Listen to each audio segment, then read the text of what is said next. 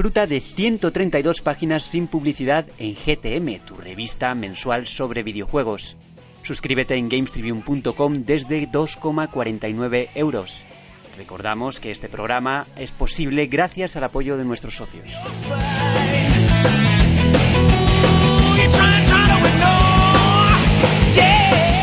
Muy buenas a todos y bienvenidos una semanita más a GTM Restart, tu programa semanal de videojuegos. Volvemos a estar el equipo suplente. En uno de los comentarios nos preguntaban que cuándo el equipo suplente iba a dejar de ser suplente. Creo que nunca. Nunca. Nunca.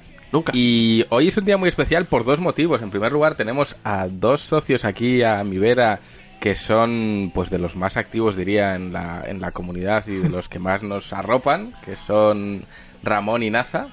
Bienvenidos. Un placer estar aquí. Acá, also known as Monchi and Crunchy. Acá, Monchi Oh. and Crunchy. Que no es un bollo de pan rico. No, no, no. ¿Qué pasa? ¿Que vais en plan Brangelina por la vida o algo Más así? o menos, sí. Exactamente.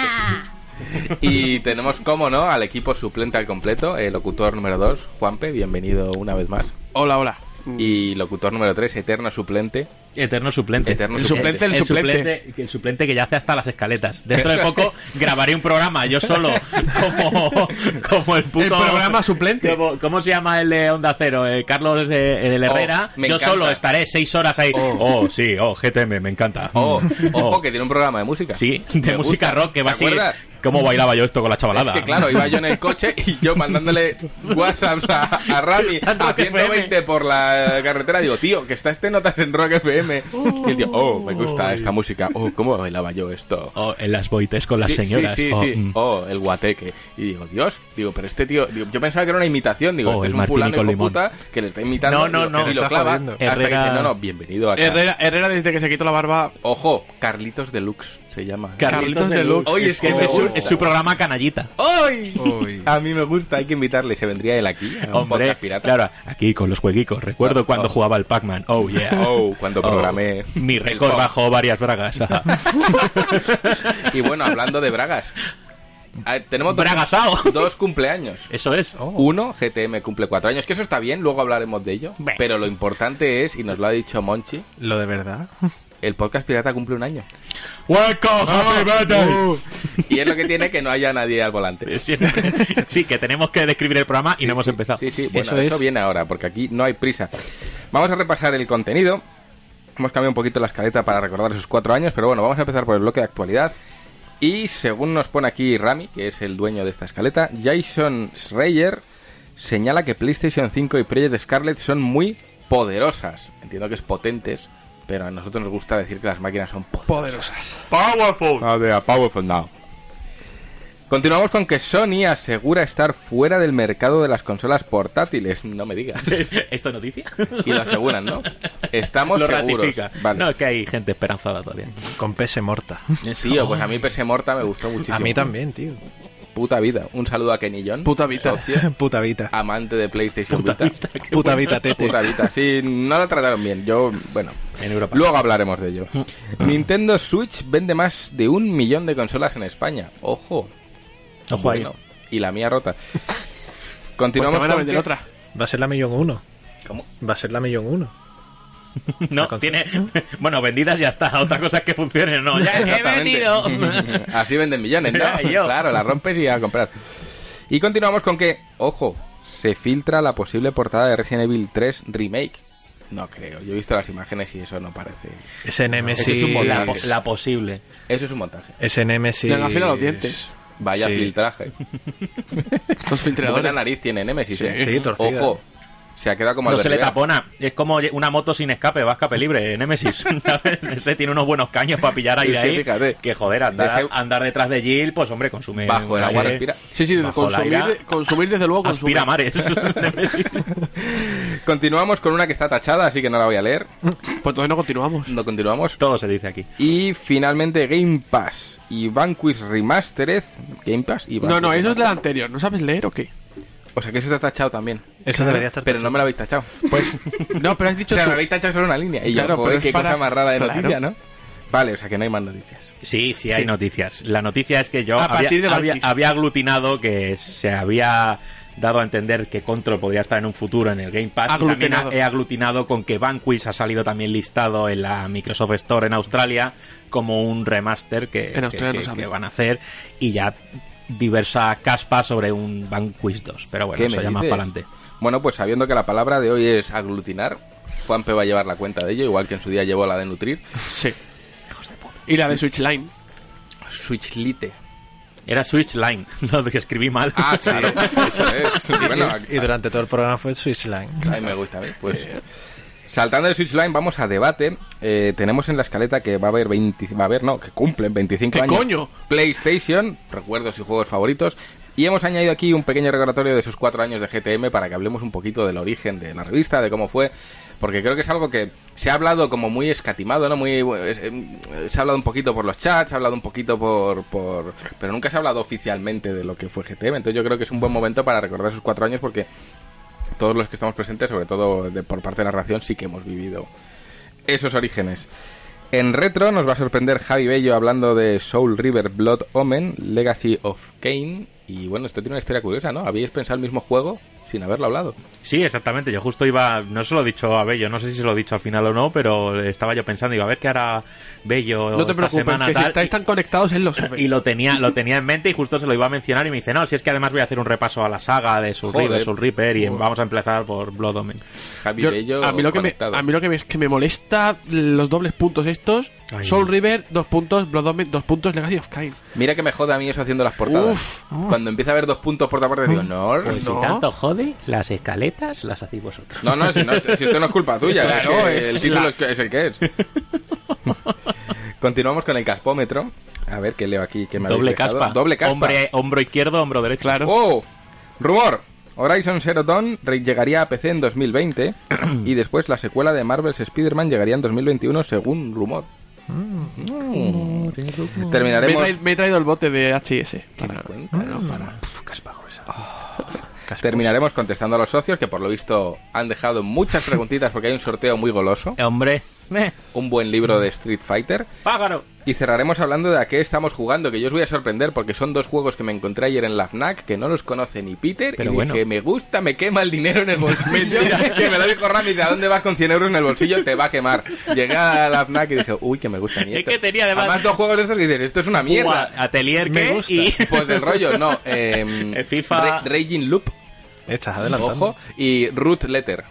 Pero Ah, qué- ¿Cómo te queda? pero bueno, no lo conoce a- nadie. De Yo hecho, sí. me fui luego al MediaMarkt, digo, voy a dar una vuelta. y No lo he visto nunca ese juego en ningún lado, no nos ha llegado nota de prensa. Digo, ¿de dónde vienen estos juegos? ¿Y por qué me gustan? Y dije, me lo llevo. comprando Y ébola.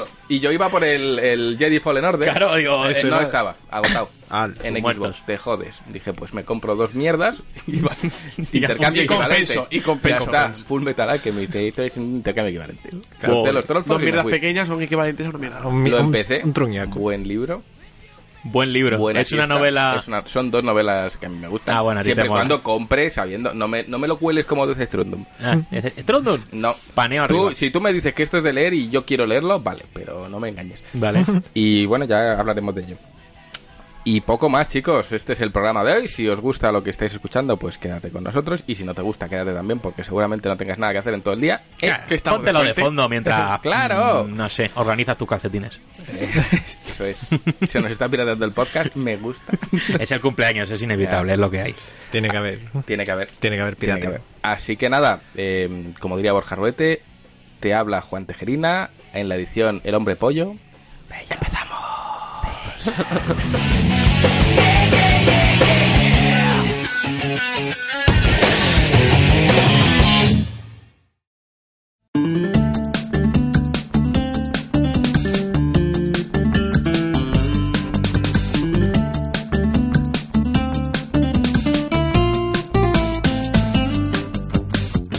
Potencia.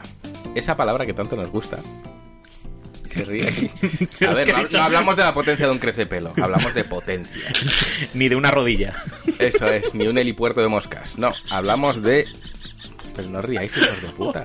es que no me esperaba esta entradilla, lo siento. Yo tampoco me la esperaba, me ha salido en blanco. Cabeza de rodilla. Oy, oy, oy, oy, oy. Eso es. Bueno, el caso. Hablando de potencia. Jason Schreier señala que PlayStation 5 y Project Scarlet van a ser muy potentes. Sí. Eh, me gustaría añadir algo de información a esto, No. pero creo que es como Jason Schreier No te acaba de decir nada. que el cielo es azul. No jodas, Jason. ¿Cómo No, pero aquí, aquí la cosa está en que lo que dice, eh, la información que da este periodista, es que realmente van a ser igual de potentes. Que, pues que en los ulti- las últimas semanas se viene diciendo, pues PlayStation 5 va a partir con ventaja con respecto a... Ah, vale, a- y hablamos de igual de potentes entre ellas. Claro, claro, no, no es la generación. No, no, no, no. Aquí, aquí, aquí de lo que va la cosa es, es eso, es entre ellas. Es decir, que eh, siempre está el pique de ¿cuál es más potente, PlayStation Sí. 4 o Xbox One X? Bueno, pues al final está claro que eh, Microsoft parte con una ventaja de hardware eh, que no se puede que no se puede discutir, pero en la próxima generación nadie sabe todavía lo que va a pasar.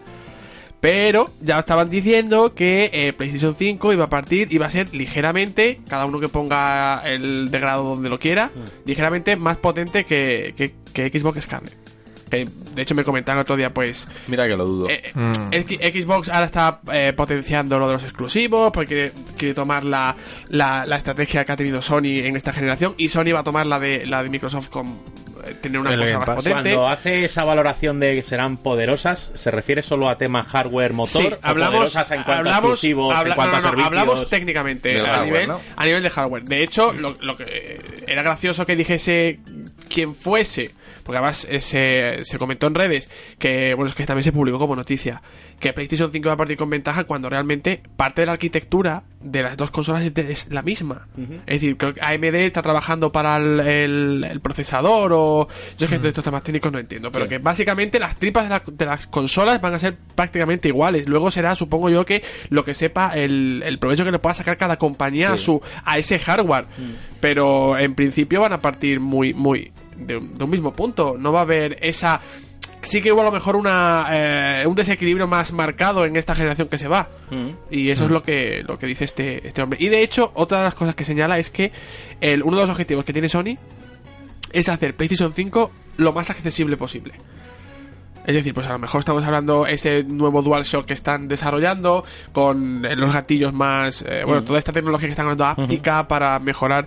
Y supongo yo que también a lo mejor tiene que ver algo con lo que ha estado haciendo Microsoft en esta, Esta en esta generación. generación.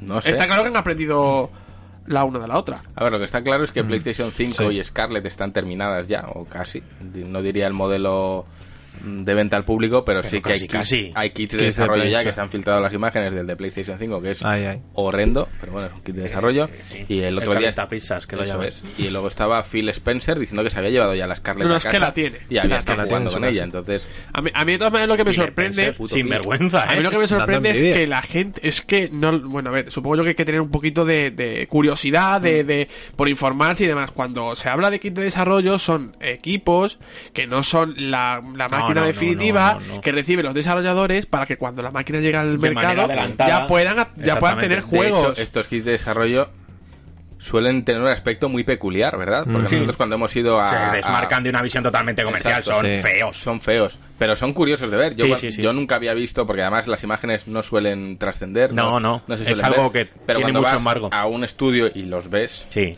dices, hostia, qué curioso. Y que- siempre te dicen, a ver, espera no, que tapamos favor, que esto. no haya foto Sí, de esto tal, es, es- es así, pero son, son kits curiosos. Sí que ha trascendido el de PlayStation 5, que es un calienta pizzas, como he dicho, muy en la línea de PlayStation 3, que era un, una Era- parrilla. Hostia, una es verdad, parrilla. la parrilla.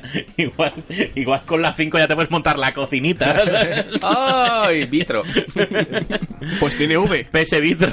PS Vitro. el, Vitro. el, el kit de desarrollo de PlayStation 5 es Una una V. V. Sí, y por ahí, cinco en exactamente. números romanos. o sea Es que- una V. No. Números romanos no. El latín no existió. Es verdad. No, yo no he hablado del latín, yo he hablado de, Partimos de otra- romano, ¿eh? de otra Partimos de otra realidad. Vale. Bueno. Y hablando de otras realidades. Realidad. Espera, espérate un momento, que Me yo quiero ver aquí. Déjate de ¿Creéis, café. ¿Creéis que No, yo no creo nada. eh, esto, esto es verdad? Es decir, que van a partir en hardware, en potencia, que sí. Xbox y sí. PlayStation 5. Pero ya no digo por ello, sino porque diría, desde la ignorancia, y me gustaría que estuviesen aquí David Canela o Miguel Pa- eh, Paniagua, que al final los re- desarrolladores demandan sistemas parejos, porque si al final son muy dispares, los Luego los desarrollos ports se encarecen. notan también. Si son parejos, pues bueno, Claro. el Pepe también podría decirlo que Sí. no será lo mismo Mm. portear para una por eso, Play que para claro, un por eso Xbox. Pepe decía que él estaba encargado de Xbox y Play, Mm. mientras que de Switch lo estaba haciendo otra persona. Es decir, a más disparidad hay entre el hardware, yo creo que más difícil es hacer una adaptación. Entonces, yo diría que más pensando en los propios desarrolladores, a ambas les sale más rentable hacer dos sistemas parejos. Porque si no lo hiciesen así, la que se llevase todo el apoyo, la otra saldría tremendamente desfavorecida. Entonces, al final es. Yo no voy a sé si voy a ganar a estos o no. Así que me interesa aparecerme, porque si pierdo la batalla, me van a dejar de lado como seamos muy diferentes. Creo, ¿eh? Y hablo desde la ignorancia y en los comentarios cualquier desarrollador o ciudadano chino puede dejarnos un mensaje llevándonos la contraria. Hala. Dicho esto, ¿alguien más? Eh, Ramón, tú que montas aviones, ¿qué piensas? Los Pues, aviones que que parten bueno, de la gente está riendo, pero es verdad, Ramón monta Monta aviones. aviones. Sí, soy montador. Eso es. Yo Pero creo los que el- monta los domas también, no sí, solo los monta. lo- los, los cabalgos. Jinete. Tomador de- el hombre que susurraba las aletas de los aviones. Oh.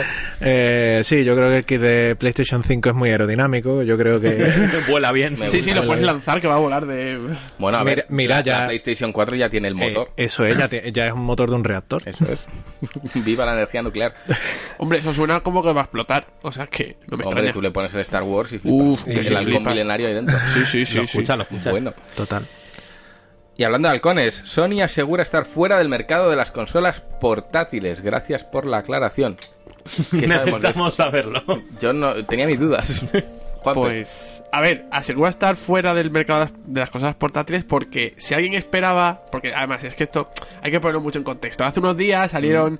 en la red, llegaron una especie de cartuchos Sí, es verdad, los SSD. esto, SSD, pero- claro, y mucha gente se llegó a pensar incluso que por qué no podía ser una forma. Bueno, esto que pasa siempre, que cuando Sí. alguien pate- las patentes, ya sabéis vosotros que Uh, se registran pues- patentes y pues puede ser no para cualquier entradas de cosa. noticias ni nada. de las ¿Qué pasa? Que las patentes no, no significan nada. No. Significan que una empresa eh, registra un diseño para que nadie lo pueda usar. En caso de que ella lo Ni quiera usar. siquiera un diseño, una idea, ¿no? Porque Sí, no, es que bueno, la mayoría, no si la mayoría, la mayoría están diseñadas. Ah. Es decir, aparecen sus planos y no están producidas ni construidas, pero están diseñadas. Una patente incluye una descripción del producto y unos planos. Un diseño, sí. ¿Vale?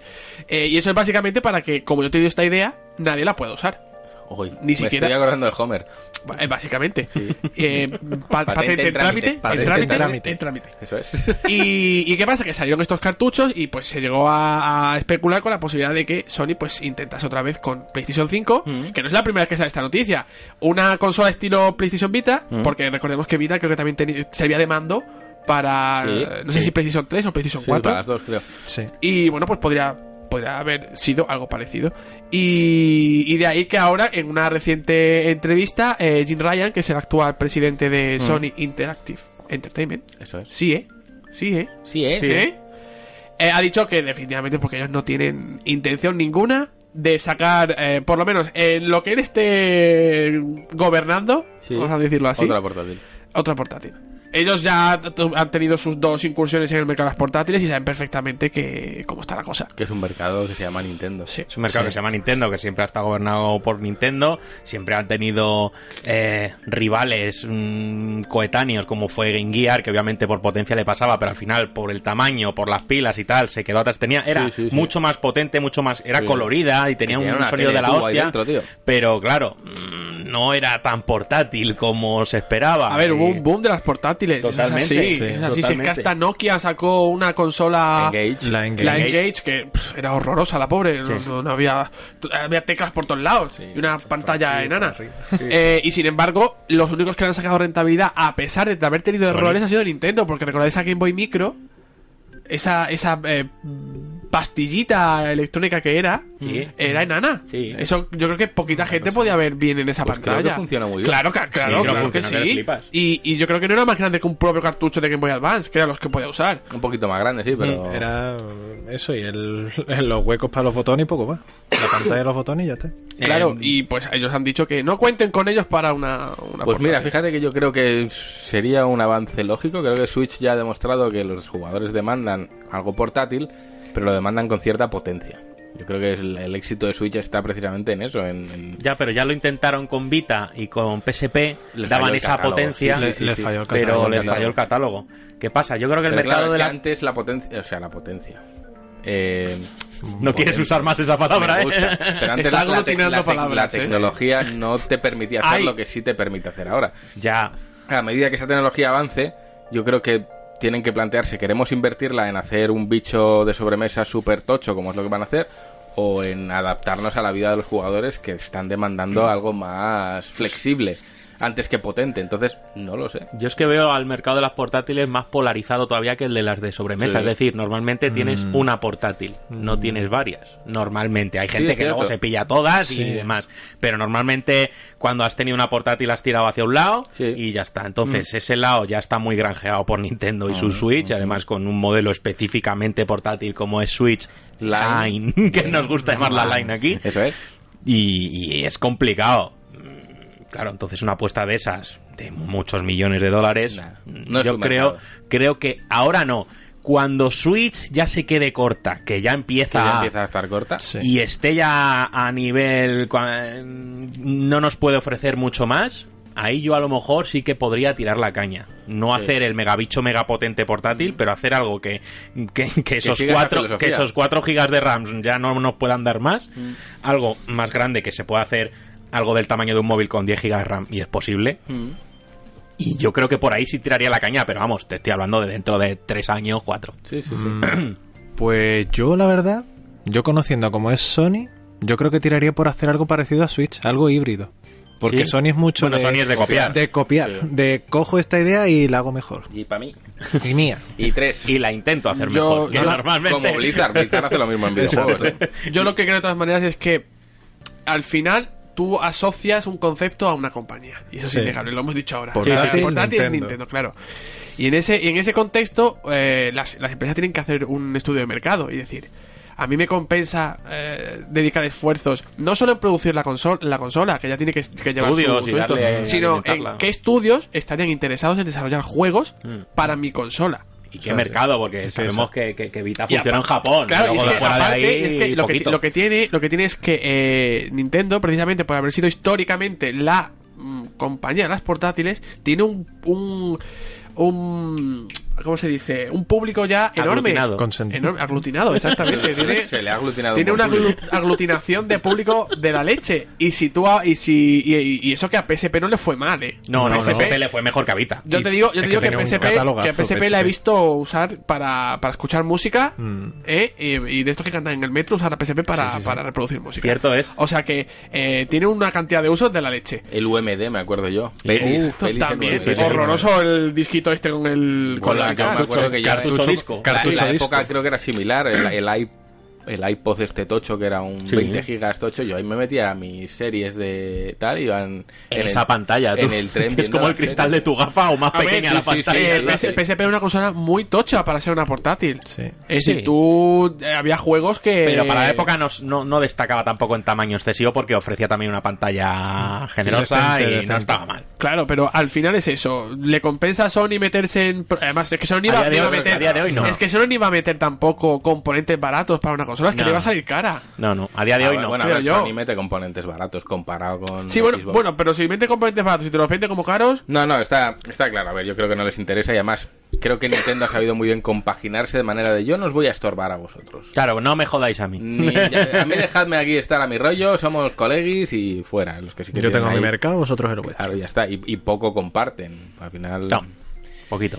Poco. Bueno, de hecho, lo que está haciendo Switch es sacar juegos que ya se han disfrutado en esas dos y que cualquier jugador que él mm, prefiera es como una segunda oportunidad realmente. No está Que se lo ha perdido, que no tenga Claro. esa eh, exigencia técnica, que solo quiera disfrutar el juego y sin más. Hombre, hay juegos que mm, lo reciben mejor y hay juegos que lo reciben Sí, peor. Pero ojo, y vi el otro día en casa de Félix. ¿vale? Quiero decirlo, estuve viendo el NBA 2K no sé qué, no sé si era 18, 19. Ojo, eh, cómo se ve la Switch, eh, que es ¿Ah, sí? alucinante, eh. Yo flipé, eh.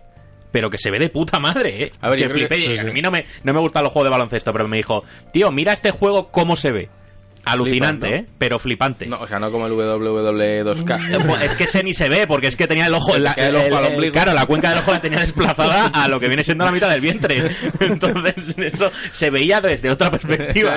No, pero ojo, eh, no es un juego que me llama la atención, en el pero se veía, ojo ombliguero, pero Ojo. se veía que flipas. Entonces, ya, en esas cosas dices, coño, es que se puede hacer mucha magia todavía Sí, con, yo la creo Switch, que, que ¿sabes? Switch está poniendo un poco a prueba los límites de los desarrolladores y enseñándoles a llevar Está algo- arruinando la vida Sí, a gente como a, gente Pepe Romero. Pepe Romero, les está jodiendo la vida.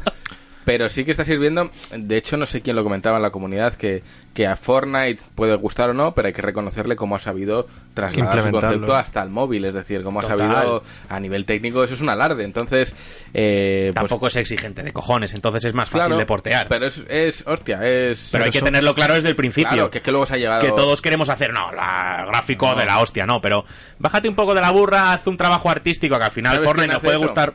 ¿Quién? Blizzard, también World lo suele Warcraft. hacer también. World of Warcraft nunca destaca y sigue sin destacar por su Claro, pero para que te lo tire hasta un que Pentium lo 2 en el WoW, claro, ¿sabes? Claro, pero de ahí viene Es lo que interesa. lo jugaba Eso es, Todo el en, mundo. en la tetera lo juegas. Entonces, bueno, eh, continuamos si os parece. Voy a leer aquí. Nintendo Switch vende más de un millón de consolas en España. Para sorpresa de nadie, ¿no? Porque Me parece una cifra muy, Muy buena, significativa en España. Muy en un buena. Mm. país como es España, que sí, jugamos, pero no somos uno de los mercados de la No, mega leche. nada, Nosotros estamos metidos en Europa. ¿sabes? Y, Sí, sí. y un millón de Nintendo Switch, que supongo que aglutinará eh, Switch normal y Lite, y Line, de pero- hecho, Line, perdón. Line, Switch Line. De hecho, eh, son cifras aglutinadas muy buenas. Cabrón. Y. Hay que desde decir desde que- que, que- se lanzó el, en marzo de 2017, ¿vale? Es decir, estas cifras es del ciclo de vida que lleva hasta ahora Switch en, en, en España. ¿Qué ibas a decir? No, una gilipollez. Ya, que hablando de gluten, pues eh, nuestra buena Claro. NASA ha comido gluten y, y ha venido un poco hecho, regular. y ha venido un poquillo regular la pobre, pero Claro. aquí está.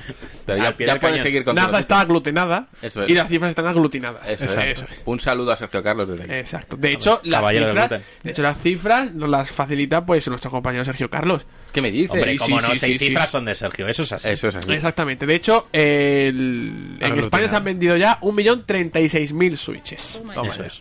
Y Pero hay, redondas, o sea... Sí, sí, sí, Sí. La cifra es hasta el 1 de diciembre de 2019. Joder, vaya cifra buena, ¿eh? 1.036.000 unidades. Y ni una más. De momento, ahora habrá más, pero ver, de las momento. cifras estarán redondeadas, cabrón, ¿cómo van a ser? un bueno, millón ¿eh? tres... No, es Clavas. que sin caras. Ya no se venden más. No, Lle- hasta lle- aquí. Llega uno, compra una, no me jodas la cifra. No me jodas la cifra. Estate quieto que- Llévate 100. Eso es, de 100 en 100. Llévate una Play o una Xbox. Eso es. A ver. Y pues eso ha hecho esta cifra eh, ha hecho que bueno esto se superó gracias al Black Friday Que obviamente eh, Nintendo no baja tuvo- el precio de la, no, de la no, consola no. pero sí que se ofreció un pack no sé si esto también incluyó a España sí. exactamente Sí. con creo que fue eh, Mario Kart 8 Deluxe Bueno, es que hay un pack ahí de Mario Kart 8. sí. o sea que mm, es Buen un juego. juego, es el juego más vendido de, de Nintendo Switch a día de hoy, si no estoy equivocado. Y esto ha convertido que Nintendo Switch sea la consola más vendida en España a día de hoy en 2019. O sea está muy por encima de sus Y ojo, que la que pegó un buen pelotazo fue Xbox. Microsoft. Con la exactamente, 99 euros. Con la 99 All Digital, que creo que se vendieron entre 8.000 y 9.000 8.000, 8.000, 8.000 unidades. consolas en España. Sí, sí, sí. Eso le ha servido De de, hecho- muy buen globo sonda de cara a Total. De hecho, Xbox ha sido la consola más vendida durante el Black Friday en algunos territorios. Sí, sí, o sea sí, que en. Reino, en Reino Unido, por ejemplo, fue la que más se vendió. Tiene que ver que se que aplicaron descuentos fuertes en la consola, porque por ejemplo, como, como os digo, Nintendo no baja, no se baja de la burra. No. Eh, Sony No sí, sí bajó. De hecho, Sony también bajó 100 euros Sí. el precio de PlayStation Sí. 4. Pero la que más cayó fue, fue Xbox. Es que precio. es, saber hasta qué punto sabes que la gente va a pagar por un producto. Claro. Mm, Xbox One All Digital es un producto no complicado, pero distinto. No tienes lector, Eh. enfocado totalmente al digital. Es una consola que si no tienes una suscripción o juegos digitales comprados no te sirve para absolutamente nada. Pero claro, ¿hasta qué punto estás dispuesto a pagar? ¿99 pavos? ¿100 euros? Dice, pues la gente dice, por 100, supuesto. 100 euros. Paga un Game la- Pass. La, estrategia de, de 100 euros de, cojonuda, es 200, cojonuda. de 219 que costaba la consola. sí, exactamente. Es decir, que no es que costase 150 y bajaba a 99, no es que el, pre- el precio de venta al público de esa, de esa edición es de 219 Sí. euros. No, es un precio desorbitado. De hecho, en la comunidad hay mucha gente que se ha pillado Mucha. la Xbox en la este digital, Friday. mucha gente. Y hay gente que aprovechaba a pillársela con Es que lector, de pero... cara a Scarlett están sembrando y cuando llegue Scarlett, la base de usuarios que van a tener es tal Va a ser muy grande. que, ojo, PlayStation. Sí, sí, no, que como tenga Te el Game Pass, precios atractivos y demás. Al final, al final hay que recordar que, por ejemplo, PlayStation 4 ha vendido más de 100 millones de consolas. Es decir, tiene- en Microsoft tienen que hacer algo para... para No, no, claro, ellos están recuperando, no es que estén superando a nadie, están recuperando Claro, terreno que han perdido lo los están haciendo anteriores. muy bien, lo están haciendo muy bien, pero al final es que lo tienen que hacer sí o sí porque eh, les han pasado, pero brutalmente, pasado incluso la mano por la orejita, sí. Pero ojo a la nueva generación, que yo creo que PlayStation va a salir parecido a como salió con 4, que salió muy escasita de juegos. Y igual Xbox sorprende y sale Más cargada. Más cargadita. Puede ser. Sobre todo con muchos muchos usuarios ahí que se le están uniendo al carro y al final como todo es compatible entre sí, pues ahí has Mm. Es empezado que por la... eh, eh, la historia de Game Pass, y esto va Claro. por, por ciudadano chino, ¿Qué me dices? que yo entiendo que no le hará mucha gracia porque él es una persona de quiero mi producto No y mi quiero algo físico y no un servicio. Pero Game Pass es una cosa de la que yo a lo mejor también he renegado y todo el mundo es como... "Meh". Pero es que cuando lo pruebas, y todos creo que nos ha pasado lo mismo, y por ejemplo tengo contacto con Daniel Simó, que es un socio, que se la ha pillado, pero con lector, no sé a cuánto, 160 creo que la Sí. consiguió, que también es un chollazo. Sí, o 50 por ahí. Y lo primero que haces cuando te metes en Game Pass es flipar. Dices, ala, todo esto está aquí. Sí. Y, y, te- y al final coges, te pones a descargar y petas la consola Sí, de mí, capacidad, sí. pones a bajar 34 juegos o cosas así es. y empiezas a alucinar. Porque dices, Dios mío de mi vida, pero ¿cómo es esto posible? Es algo que desde fuera puede generar cierto rechazo, Sí. pero desde dentro y viendo los precios que mantienen actualmente con ofertas y demás, que la verdad que son chollos, Mm. es algo, vamos, que Yo- no puedes dejar pasar. Escandaloso. Yo, sinceramente, yo también, porque yo lo he probado, pero en PC, claro. que ahora lo tengo también, y, y la verdad es que el catálogo es inmenso. Te pones a buscar y, y además, sobre todo esos típicos juegos de, a ver, algún día jugaré. Exactamente. Eso me pasa a mí con y- My Friend Pedro, que lo han eh, por este mes, ejemplo, que me lo y lo ves ahora en el Game Pass y de, hostia, pues lo voy a Es jugar. el momento. Sí, claro. sí. Hay muchos juegos aglutinados en Game Pass. Sí, sí. Dios. Sigue aglutinando noticias. Sigo aglutinando. Para Gluten, el que ha tomado Nemesis en Resident Evil 3. que se le ha puesto Buenos dientes. La, na- la nariz del revés. Le salió caro ese plato macarrones. Le Salió caro. Fue a comer al chino y salió Hoy. achinado. Achinado. Eh, se chinó tomando Ay, madre. mierda. Y es que, bueno, se ha filtrado la posible portada de Resident Evil 3 Remake. Te voy, voy a voy a, a frenar un poquito la información para, para añadir una, una noticia de última hora que he leído para el caspómetro, que os va a gustar que lo yo. Bueno, pero luego, luego Vale, vale, vale, luego vale, vale, vale, vale, vale. Que Sí, me sí, apunta, suelta, sí, suelta, sí, sí. suelta. Bueno, Solo- sí. Solo voy a decir dos palabras. Impresionante. No, Kojima y Konami. ¿Cómo? ¿Qué? Oh, Dios mío. Ojo, Konami, no, Kojima compra Konami y la disuelve. Y la- la destruye. Todo el La que destruye. ganan en Strundum es para Se ha darle- aglu- se ha aglutinado con- Konami y y luego la ha y lo de arte.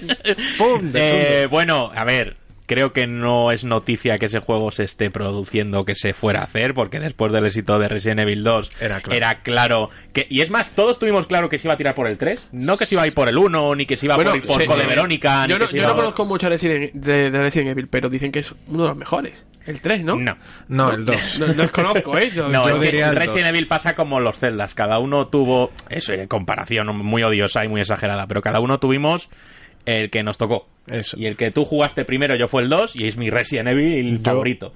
Y el que tocó el 1 es el 1 y el que tocó el 3 fue el 3 y demás. Yo mm, relacionaría el Resident Evil 3 como el mejor más, fíjate lo que te digo. Sí, Pero Es como, pero es eso, tú- todos tuvimos claro que iban a empezar por el 3, sabíamos que van a, el siguiente va a ser el 3, todos teníamos claro que eso se iba a producir. Obviamente después del exitazo, incluso nominación a los Pelazo juegos del año. del, del tipo, ¿no? Pelazo bueno de Carlos Olivera. pelazo. Mm, Sabíamos que, que- que- Pelocho. que esto se iba a producir Pelocho. y Yakuza. pero claro, otra vez otra vez una filtración, macho. Sí. Y además de, por la, de- de la de PSN PlayStation Japón. que Además, lo listó PSN Japón, creemos, y salieron las imágenes, Biohazard tal, y ya pues ya está. O sea, que más oficial, a no ver, es con, oficial, ese, pero con ese nivel de detalle. Pero además A ver, se aproximan los Game. Resident Evil sí, 3. hay que, Awards, hay que el habrá, 10 anuncios en The Game Awards. 10. Pues uno de ellos va a ser Resident Evil 3. ya te Y habrá más. No. Eh, de hecho, esta mañana he leído y han dicho Resident Evil 3 no es uno de esos 10 anuncios. ¿No? Eso he leído esta mañana en Twitter. Pues eh, será para la ver, gran va- festa igual esta. incluso lo han adelantado. Es que yo creo que va a ser inminente ese anuncio. Sí. Tiene que ser ya. Sí. O sea, se no anunció es la ningún- semana que viene hay noticias de Resident Evil 3, seguro. Eso Vamos, es así. ya- Sí, y sí. además es lo típico, ya se ha filtrado ya es como... Ya, Ya bueno, te un poquito la sorpresita Claro. porque a mí haber esperado una semana, que quieres que te diga? Me hubiera dado lo mismo, Totalmente. lo hubiera cogido con mucha más ilusión. Que fui el primero, fui corriendo y dije, joder, de puta madre. Eso me recuerda cuando se filtró Assassin's Creed Origin. Sí. No, el Odyssey. Sí, sí, sí, el que Origin. se filtró y, el- y sacaron un vídeo precisamente de la patada espartana, mítica, como adelantando ya el anuncio. Creo que no hay un Assassin's Creed que no se haya filtrado. No, es que Ubi- pensando Ubisoft me acuerdo, me acuerdo cuando el Origins este eh, salió esa, El Odyssey, ese alfa de Un un... tío en una caverna con una antorcha. no, era- Sí. había una demo jugable como de un... Sí, de sí. un eh, un Prince of Persia o algo Sí, así. algo así. en, Egipto. Y luego el Odyssey pues te cuenta lo mismo. Vale, y bueno, vale, ya vale, vamos vale. camino del de los vikingos. Vale, vale, que me gusta a mí ese. El danés. Pero de las vikingas. Es O que- vikingo o vikinga, porque dicen ahí que hay problemas de traducción que no se sabe bien en si es vale vikinga o vikingo. A mí me da igual. vikinga, eso me es, vale eso igual, es. sí. Pero que, joder, por Resident Evil 3, muy bien. Eh, eh, se, ha, se, ha, se ha hablado del rediseño o adaptación a la, a la nueva versión de Nemesis. Yo no la, no sé, yo no la veo mal. A ver, si se mira al espejo se asusta, pero... Pero coño, es que Nemesis es un la gente, claro? puto Si no monstruo deformado. No, es que no tiene lo los dientes muy largos. ¿Qué quieres que te digan? Eh, no sé. O sea, También. ya Eso es lo que te preocupa, ¿no? Es claro, eh, ya- a mí lo que me preocupa es que como lo hagan, eh, eh, o sea, si Mr. X fue agobiante, Oh. ¿qué será Nemesis? Que era el agobio, que tiene- hecho, que tiene eh, un hecho ser con dientes bazooka, largos. minigun ahí. Y un- o a sea, ver, esa, esa representación tan eh, estilizada de la cara es muy de manga, eso de, de tener los dientes así tan... Pero que ya los tenía en origen, al final Sí. la carátula del juego tiene unos dientes largos porque, joder, no es una... me- Sí viene de un humano, pero que, coño, que es un monstruo, que es una depravación, que parece, sí, un cenobita de Hellraiser. Es que ¿Qué es aglutina Nemesis? Eso Ah, sí. dientes en su Dientes. boca. Eso es. Lo que eh, el, el modelado de Jill mola bastante, Sí, porque ya se han visto más imágenes. Dicen que es. Natalie Portman. Es muy parecida, porque la- no en la portada, pero en otro plano que se ha visto por ahí es muy, muy parecida. Y Peloncho que han cogido al de Yakuza, bueno. que supongo que será Carlos Olivera, que va a ver al juego del 3. Sí. Un personaje sin pena ni gloria que pasa por el juego y ya está. Y- a alguien le tendrá cariño, pero ¿qué quieres que te diga? Eh, Como su- Parker. Sí, como Parker del Revelation. Eso es. Pero, joder, pues muchas ganitas. ¿Qué quieres que te diga? Y es más, tú hace poco jugaste al 2. Sí. Y te lo terminaste hace poco. Me lo he terminado ¿Y allí. qué? Bien, bastante bien. ¿Sería un GOTI? No. Vete yo, a la mierda, yo creo a que no. Que a este le ha gustado el Death Stranding. Es verdad. Es que- No, no tengo criterio. no, No tiene criterio. criterio. No, no. No, ¿Para no. qué traemos a esta gente, Juan? Luigi. El Eso es. Luigi. El de Eso es. Juanpe y mío es Luigi, por ejemplo. Pero bueno, en GTM ya hemos hecho votaciones, ya tenemos nuestro juego del año, ya Sí. saldrá en la revista de enero. Sí. Hay sorpresa. Sí. Ya os puedo decir que no es Death Stranding. Bien. Y es más, os puedo decir que no está ni entre los cinco más votados. Eso es. Oh. Mm, Muy bien por nuestra redacción. No hemos apuntado a nadie con una pistola ni nada. No. La gente ha votado libremente. No, pero me hace sentir cierto orgullo que haya habido memoria, porque normalmente estos premios siempre suelen premiar a lo más reciente. Sí, y los de enero, febrero, marzo hacia- se olvidan. Y hacer memoria hacia atrás, hacia el año, con justicia y reconocer el trabajo de juegos más recientes, oye, a mí me mola. Yo, mi Goti, sigo pensando que Sekiro. Es, quedó segundo, creo, Quedó puede segundo, ser. no vamos a decir más, pero segundo, ha quedado tercero, segundo. creo que... Sí, no sí. sé cómo... Le eché un vistazo hace tiempo, pero no me acuerdo cómo Segundo quedó. ha salido. Vale. Y bueno, oye, ya que estamos aquí, diremos que está Buru Aran haciéndonos la estatuilla de nuestro juego del año. Sí. Y que se lo enviaremos al ganador. Ahí es nada. Continuamos, no hay que hablar más, ¿no? De diéntesis. No, de diéntesis nada. Nada. Eh, Bueno, Resident. Evil 3. Diéntesis. Diéntesis. Curetaje. Hostia, este- sería bueno que fuese la imagen de algún dentista, ¿no? En plan, fíjate lo que puedo hacer contigo. Entras así. La cara no te la arreglo, pero Entras los así dientes- y sales así. Uf. Antes, después. Resident Evil 3 gingivitis. No, mm, Parodontax. Ay. Paradontax. Bueno, Sigamos con esto que me llama la atención sí, mucho. lo de esta noticia mal tachada, ¿no? Sí, eso Game, es. eh, Banquist aparece listado en una store de Australia en Game Pass. Sí. O sea, no nos No, podemos no, ir más lejos. No, no, no. Aparece listado como para mm, venta en digital. En Game Pass no.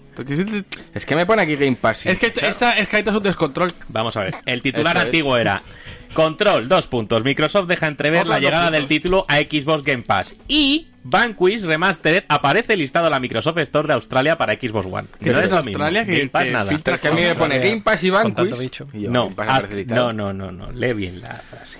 Que no me... Tachadme el Game Pass. que me quitadme el Game Pass.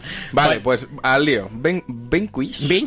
Vanquish Remastered aparece listado en Microsoft Store de Australia. Sí, sí, sí. Una, una remasterización de Platinum Exacto. y de Sega. eh, que tendría eh, fecha ya incluso. 17 de febrero de 2020. Este no Juegazo. era de Shinji Mikami, me suena. Y te digo más. Creo que está la mucho. cosa es que vendría en un pack con eh, una remasterización a Bayonetta. 4K de Bayonetta. Que son los dos juegos de Platinum. Claro. Exactamente.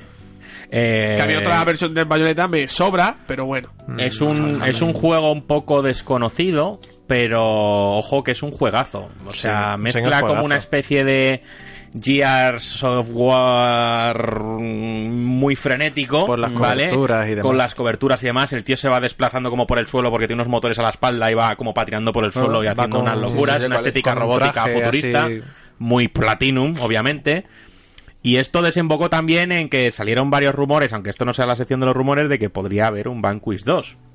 Claro, pero ¿esto qué supone? Es, eh, y además como exclusivo de Microsoft. ¿Esto qué supone? Platinum y Microsoft juntos de nuevo? ¿Qué me dices? Después No. de Scalebound. Es Yo no quiero, yo no quiero complicado. un Banquist, yo quiero Scalebound. Pues yo un Banquist 2 sí que le daba Hombre, fuerte. yo no le diría que no en Banquist 2, pero Scalebound uf, dolió. Es que, bueno, y se dice por ahí que si Scalebound se va a dar una vuelta por otro lado y se va a hacer otra cosa. Yo dije, yo dije que ojalá, ojalá, bueno, es que no, no va a ser posible porque es que Scalebound es propiedad de, de Microsoft. Exactamente. Sí. No es propiedad de, de Platinum, que es lo que ocurre, por ejemplo, con Kojima y Death Stranding. Sí. Eh, y, y- y sería complicado que, que saliese contra consola. Pero bueno, a mí. A mí que Platinum y Microsoft se vuelvan a llevar bien me parece estupendo. Y si viene Vanquish 1, 2 o 15, me parece estupendo también. Y el que no haya jugado al 1, pues ya que se espere, parece ser, pero si Sí. no, que lo pruebe, que estaba Puede para ser inminente. 360. Puede ser inminente. Y para Play 3. La portada... Y para PC. ¿El lenticular? Eso es. Me gustaba a mí. Y lo compré por eso. Nunca lo llegué a desprecintar, está ahí. Pero me gustaba esa portada. Dije, uy, que me gusta. Juegazo. Eh, vale, pues nada, yo creo que hemos cubierto la actualidad. No sé si ya es que en estas fechas normalmente la actualidad escasea un poquito. Vienen los Game Awards, que ahí habrá pelotazos y La semana que para- viene va a haber... para hablar tela. Pero bueno, hemos cubierto el bloquecillo de actualidad. Vamos a escuchar unos minutitos de música. Ya te digo yo la canción que vas a poner, eh, Javi. Te la decimos luego. Dejamos unos, monutitos de música y volvemos con el debate y hablamos de los cuatro añitos de, de GTM.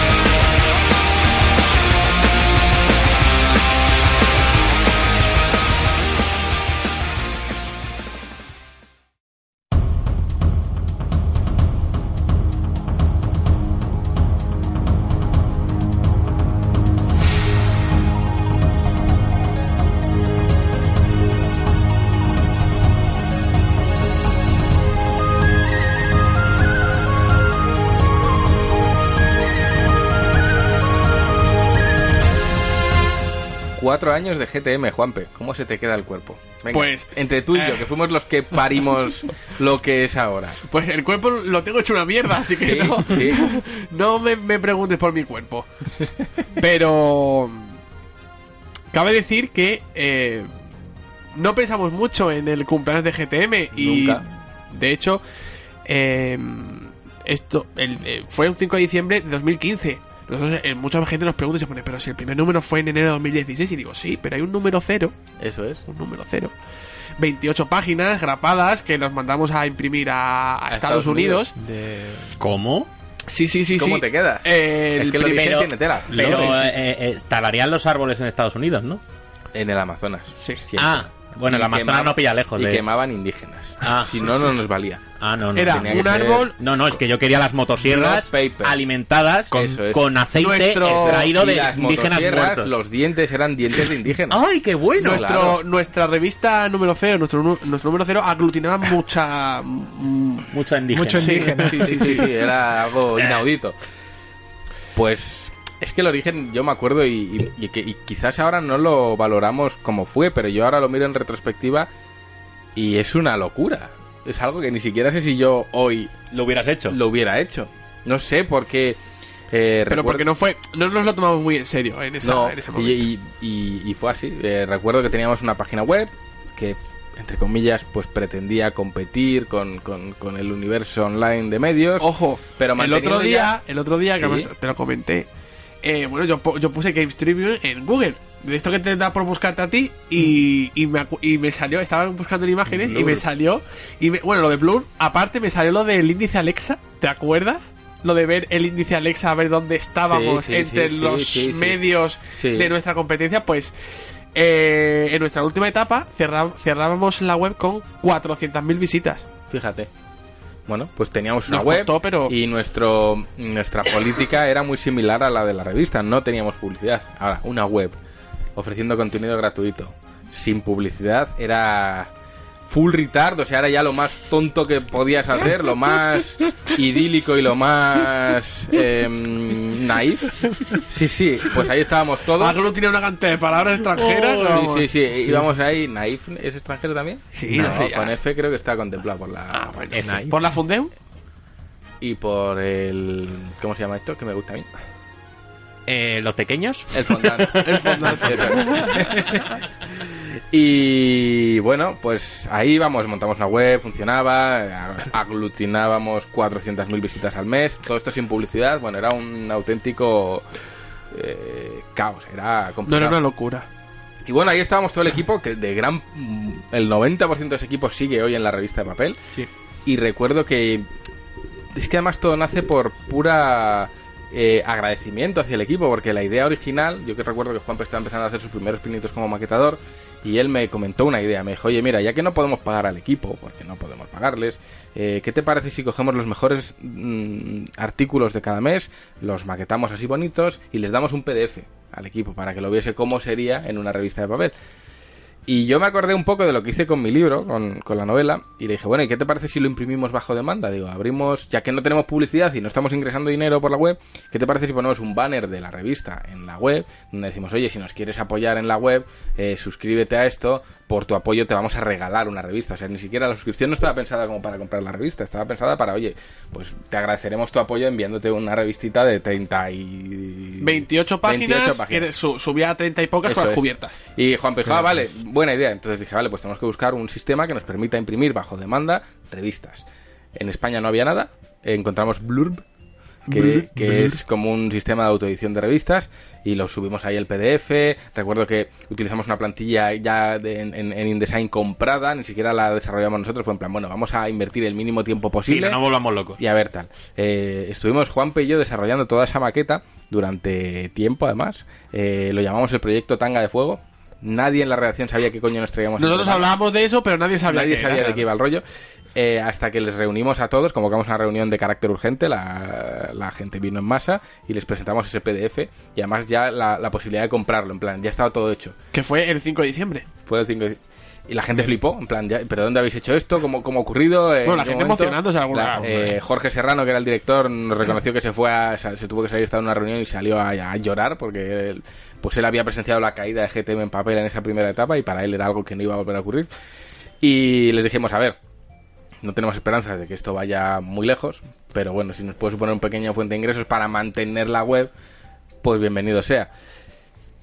Así empezó. Qué curioso. Así la revista para mantener la web. La ¿eh? Bueno, y de hecho, Y la de revista hecho se fue, comió la web. De hecho, eh, te puede resultar curioso, pero el anuncio de que sacábamos una revista eh, en físico, re- bien recibido no fue. No, al contrario. Os llamaron locos. Nos No, llamaron, lo- loco fue lo más bonito que nos. Eso fue lo más llamaron. bonito que nos llamaron, ¿no? Cuando anunciamos eh, que lanzamos una revista, mm, hubo muchas voces muy críticas y muy hirientes. Dañinas. eh, dañinas. Dañinas.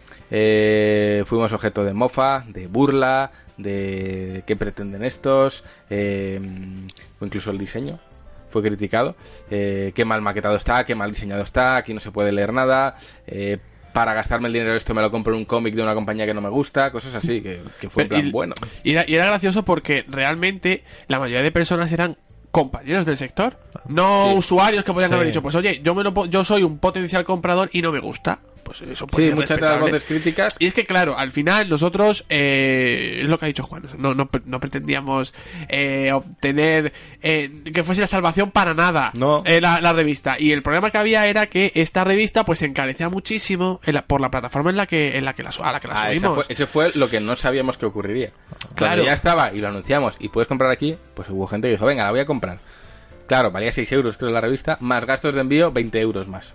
Porque te la tenían que enviar desde América. Bueno, creo que se quedaban unos 15, 16 Sí, euros. sí. Una revista de, de, ¿De 20 páginas? De, 20 páginas. Y de 30. muy mal impresas. Claro. Tremendo, o sea, la gente, claro, cuando recibió ese número cero, pues cuando lo recibí yo y lo vi, dije, hostia, vaya mierda. Nosotros pedimos, vaya un, mierda. nosotros pedimos un, un pack para nosotros y para repartirlo entre, Mm. entre los, los redactores y demás. sí, sí. Y Nos costó un zurrón de pasta, fue en plan, mis ahorros se van aquí.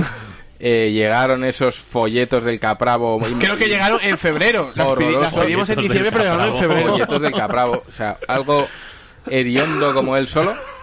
Y bueno, cuando vimos la experiencia... todavía, ¿eh? Yo tengo el mío, sí. Y cuando vimos la experiencia dijimos, a ver, hay que hacerlo un poco mejor. Entonces ya de cara al número cero eh, encontramos otra imprenta, una imprenta aquí en, en- en España que nos imprimía un mínimo de 100 unidades. Nosotros, por supuesto, no teníamos ni 100 suscriptores, o sea, nos comimos el 80% de esas revistas. Y, y fue una experiencia cuanto menos traumática. Número uno, ya oficial, tendríamos, yo que sé, 10 suscriptores, no había más. Y incluso me, acuer- me acuerdo de los nombres de todos ellos. Nos llegan, eh, eh, pasamos, entramos en tiempo en prenta, nuestra primera experiencia, todo bien, do- todo cumplido. Bueno. Eh, ¿Y las revistas dónde están? No, bueno, es que eh, a ver, te vas a reír. Las hemos enviado a Valencia. Ah, ¿Cómo? ¿Por qué? Y yo, a ver, vamos a ver, estamos empezando, tenemos que satisfacer a 10 personas que, que han pagado por esto. Yo les he dicho que las revistas van a estar tal día. ¿Qué coño hacen las revistas en Valencia? No, es que nos hemos equivocado, ya os las volvemos a enviar, tal. Como esa revista se envió a finales de mes, cuando tenía que haber llegado a principios de mes. Nosotros pidiendo Madre. A disculpas. finales de mes, como mucho, tendría que recibirlos algunas personas. Claro. Bueno, propio correo. Claro, nosotros pidiendo disculpas. eh, me recuerdo que esas revistas para aquel entonces se enviaban en, en un sobre de papel norm- corriente y moliente. Y, y dijimos, joder, qué chungo. Bueno, a ver si la segunda experiencia es mejor. La segunda experiencia, revista febrero, vino con las portadas en mate en vez de en brillo. Volvimos a protestar. O, segunda revista mal. La tercera creo que fue eh, aceptablemente bien. eh, y la, la de cuarta, marzo- ¿Terremoto? la, cuarta, la, de, terremoto. la de marzo fue la de, Division. Sí. Es que Es- además que esa son las primeras que tenemos los remixes hechos. Esa claro. fue más o menos bien. Y luego en la cuarta, otro problema. Bueno, es que mira, ha habido un terremoto. Y yo, ¿cómo? Ha habido un terremoto y se nos ha partido la oficina en dos. Sí, sí, a ver, tenía- se les estaba hundiendo la oficina y nos mandaron fotos de una de una viga, de un pilar eh, hundiéndose y del suelo resquebrajado. En Sí. plan, Madre como Dios. pongamos en marcha la máquina, se nos hunde y se nos, y se nos cae. y bueno, que había habido un terremoto, se les había partido la oficina en dos. Y dijimos, hostia, esto ya empieza a ser muy chungo. Hicimos con ellos una maravillosa promoción que ellos estaban empezando a imprimir camisetas y nos dijeron, oye, ¿por qué no regaláis camisetas Oh. con diseños de vuestras portadas a los socios? Y dijimos, venga, vale. La- os la- las podemos hacer nosotros en nuestra. Sí. en nuestra- Y- y Montamos todo el sorteo, eh, les dimos toda la promoción posible, anunciamos los ganadores y esa imprenta desapareció. Estamos esperando todavía, Todavía las estoy esperando a que me camisetas. envíen las camisetas. No hubo camisetas, les reclamamos por activa y por pasiva, nada. Rompimos obviamente la relación con ellos y nos cambiamos a otra imprenta, que es con la que estuvimos pues desde el número 5 hasta el 45, ¿puede ser? ¿Septiembre? 45. El 43 que fue el de agosto y el 44 ya fue con la nueva. Pues fíjate, estuvimos con ellos y el- fue fenomenal, son los culpables de que esto creciese, pero bueno, Totalmente. esos, esos inicios obscenos de envíos a Valencia, eh, oficina hundidas. partida en dos, eh, portadas mal, todo eso fue el, el origen de GTM y yo recuerdo que ahí me salieron ya varias canas de decir, hostia puta, ¿en, en qué coño me he metido? Luego todo esto, Juanpe, si no recuerdo mal, se nos juntó con que la web, la página web, pues empezaba a dar problemas técnicos. A medida que las visitas iban aumentando, la web no tenía capacidad para absorber tanto tráfico, nosotros no teníamos dinero para mejorar el servidor, porque que esto es lo que hay, entraban 400.000 visitas, la web no daba para más, la web petaba, el hecho de que la web petase hacía que Google te penalizase y te posicionase peor, bueno, era, o sea, yo recuerdo especialmente una, un día yo desde mi trabajo a- llamando a Juanpe y a Jorge, en plan, mira, yo ya no puedo llamar más a los del servidor, llamadle vosotros, aquí tenéis mi DNI, y llamando a tres bandas diciendo todos eran Juan Tejerina, eh, Eso es. con distintas voces. Juan Tejerina medio. Sí, eran el Juan Tejerina medio, todos llamando a ver cómo, qué coño. Claro, es que al final tú tienes que acceder a través primero de un chat del propio servidor y tienes que loguearte con los datos de Juan. Y pues los tres al mismo tiempo. Y luego ya pasamos al teléfono, pero. Creo que eran Era- horas y horas eh, porque esos te abrían un ticket. Intentamos solucionarlo, no sé qué, pero claro, nosotros vivíamos de eso. Bueno, ni vivíamos. Eh, Nada, pero era- nuestra actividad dependía de la web y la Claro. web no funcionaba. Y hubo un, un día incluso en el que eh, de repente se cayó la web y se borró todo el contenido de los tres días anteriores. Oh. Bueno, y Juanpe lo tuvo que rehacer, Entero. resubir, re- sí, sí, sí, sí, sí, fue tremendo. Pero es que hay más, es que me vienen un montón de recuerdos de esos inicios, es que era todo muy turbulento. Yo no sé cómo tuvimos el, De seguir. el espíritu y la voluntad férrea de, de- Cuando de- nada sale bien, de que, que te pensar que estamos haciendo algo que puede llegar a ser importante. No, no sé cómo se nos ocurrió.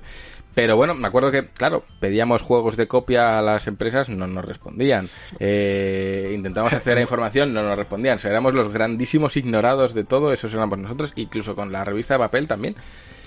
Hasta que, bueno, poco a poco fuimos creciendo, nos fueron haciendo caso, nos fueron tal, hasta que a día de hoy yo puedo decir sin ningún tipo de vergüenza que el 99% de la industria nos atiende, nos respeta, nos envía todo y nunca nos han hecho ningún tipo de presión, salvo mis amigos de 2K.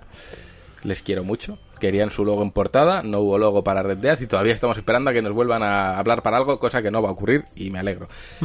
Es justo, yo lo entiendo. Em, pero bueno, sí que me acuerdo de esos inicios de cómo nadie te hace caso, eh, el servidor se va a la mierda. Y al final, pues la revista fue creciendo, fue creciendo, fue creciendo, hasta que llegamos a un punto en el que el equipo, y me acuerdo perfectamente, el equipo estaba tan quemado ya de la web, de las caídas, de que se borraban artículos, de que todo iba mal, que ya... eh, Y supongo también quemados, ya hablo porque Sí. yo en esta época no estaba, también quemados porque al final estabais en internet, eras una web gratuita y Sí. el flujo de comentarios el flujo tampoco... de comentarios era 100% negativo, siempre. O Eh, inexistente. eh, o inexistente o negativo. Tú veías que un artículo podía tener 2.000 visitas, dos comentarios y los dos insultando. Decías, hostia. Entonces, claro, teníamos un equipo que lo daba todo, porque me acuerdo que Juanpe los organizaba para estar, creo que eran tres noticias al día, como poco, y más organización de artículos eh, semanal, todo esto. Y la web se caía, la web iba mal, los comentarios eran negativos. Y ya llega un punto en el que el equipo estaba tan quemado, empezando por Juanpe y por mí, que pusimos sobre la mesa, vale, vamos a cerrar GTM. Digo, vamos a lanzar una última revista, despidiéndonos, cerramos y oye, cada uno para su lado. Y cuando estábamos planteando esto les dije, bueno, dadme un día para que yo piense qué podemos hacer, yo os reúno en un día y os cuento. Eh, y me acuerdo de, de- de- la perspectiva de salir yo de la oficina de las Rozas donde trabajaba yo, darme una vuelta por todo el barrio, meterme en mi coche a pensar, a pensar, a pensar y hacer la reunión desde el propio coche. Y les dije, mira, yo he pensado que lo que vamos a hacer es, vamos a cerrar la web. Claro, la gente dijo, ¿cómo vamos a cerrar la web? O sea, la web es la vida nuestra. Digo, vamos a cerrar la web y vamos a apostar únicamente por la revista, que es lo que nos hace a todos ilusión. Y bueno, eh, voy, a, voy a hacer una punta ahí porque Sí. realmente esa fue la segunda conclusión a la que llegó. Es decir, la primera conclusión antes de darse, de sentarse en el coche y hacer la reunión fue esto lo cerramos Sí, complete sí, sí. absolutamente. Sí. Es decir, yo no quiero, yo, a mí no me, no me merece la pena más disgustos, más que estoy perdiendo en salud, que pues Sí. lo, lo primero era Cerramos. cerramos, que claro. yo eh, yo tengo mi trabajo, yo no necesito esto y, y luego ya pues Y eh, cuando sí. el equipo mostró esa tristeza de joder, vamos a cerrar, en- yo sentí que ese equipo que entendía que fuésemos a cerrar, pero no querían, dije, bueno, pues vamos a pensar. Y esa segunda reunión fue, mira, he pensado que cerramos la web porque nos hace infelices a todos. Vamos a centrarnos en la revista, que nos hace felices a todos, que los pocos socios que tenemos nos dan un feedback muy bueno y al final, pues oye, ya que no ganamos dinero, por lo menos que esos comentarios nos alimenten y aún a día de hoy nos siguen alimentando. Y vamos a centrarnos en la revista. Digo, entonces, pues eh, todos los que ahora tenéis que hacer, tres noticias al día, un artículo semanal, en fin, un huevo de trabajo, pues vais a tener que centrar solo en hacer uno o dos artículos al mes. al mes. Digo, pero tienen que ser lo mejor de lo mejor de cada uno de vosotros, o sea, lo mejor. Y claro, se acogió con mucho escepticismo, la gente decía, hostia, ojo, que ya, o sea, si ya era una locura sacar una revista en papel, ahora solo vamos a estar en papel. Y así dimos ese volantazo, que no me acuerdo ya ni, ni cuándo fue. Creo que fue con el, el primer número pequeñito, ¿puede ser? Pues puede ser por ahí. Entonces dijimos, a ver, como vamos a volcar todo el trabajo que hacemos ahora en una única revista, necesitamos más páginas. No había presupuesto para hacer, porque la revista medía como una 4.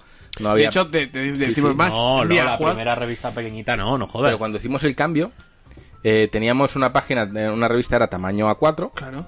y tenía 80 páginas. Sí. Y por el precio que, que- el precio de producción eran 9 euros, es decir, lo que valía la suscripción costaba imprimir esa de hecho, revista. a nosotros no nos gustaba al principio el formato más pequeñito. Sí. A nosotros nos gustaba el, El el grande. Yo A4. estoy diciendo que, que, joder, si yo ya estaba metido cuando cuando est- estaba el formato grande y había Golden Line y todo el rollo, no fue Sí, con el cambio sí, de sí, formato. Sí, sí, sí, sí, sí, pero cuando No existía la web siquiera. sí existía, sí. No, no, no, no, no, no, no. Que va. Eso fue luego una segunda vez que casi chapamos otra vez. Cuando nos centramos en la revista, ¿veis? para que veas cómo es la historia de esto, eh, yo sí que recuerdo que fue pues similar a cuando dimos el salto de, de tamaño, el- en torno al número 19. Yo creo que no. Pero bueno. Es que, es que sufrimos varios cambios, porque de 30 pasamos a 60 Claro, y y de de 60 en 60 a poquito 80. tiempo pasamos a 80. Sí, y cuando ya llegamos a 80 y queríamos meter más páginas, era en plan, no hay dinero, valen 9 euros imprimir la revista, todos los socios Silver salen a pérdida porque pagaban 7 y la revista costaba 9 de imprimir, o sea, era un... Más envío. Era un despiporre.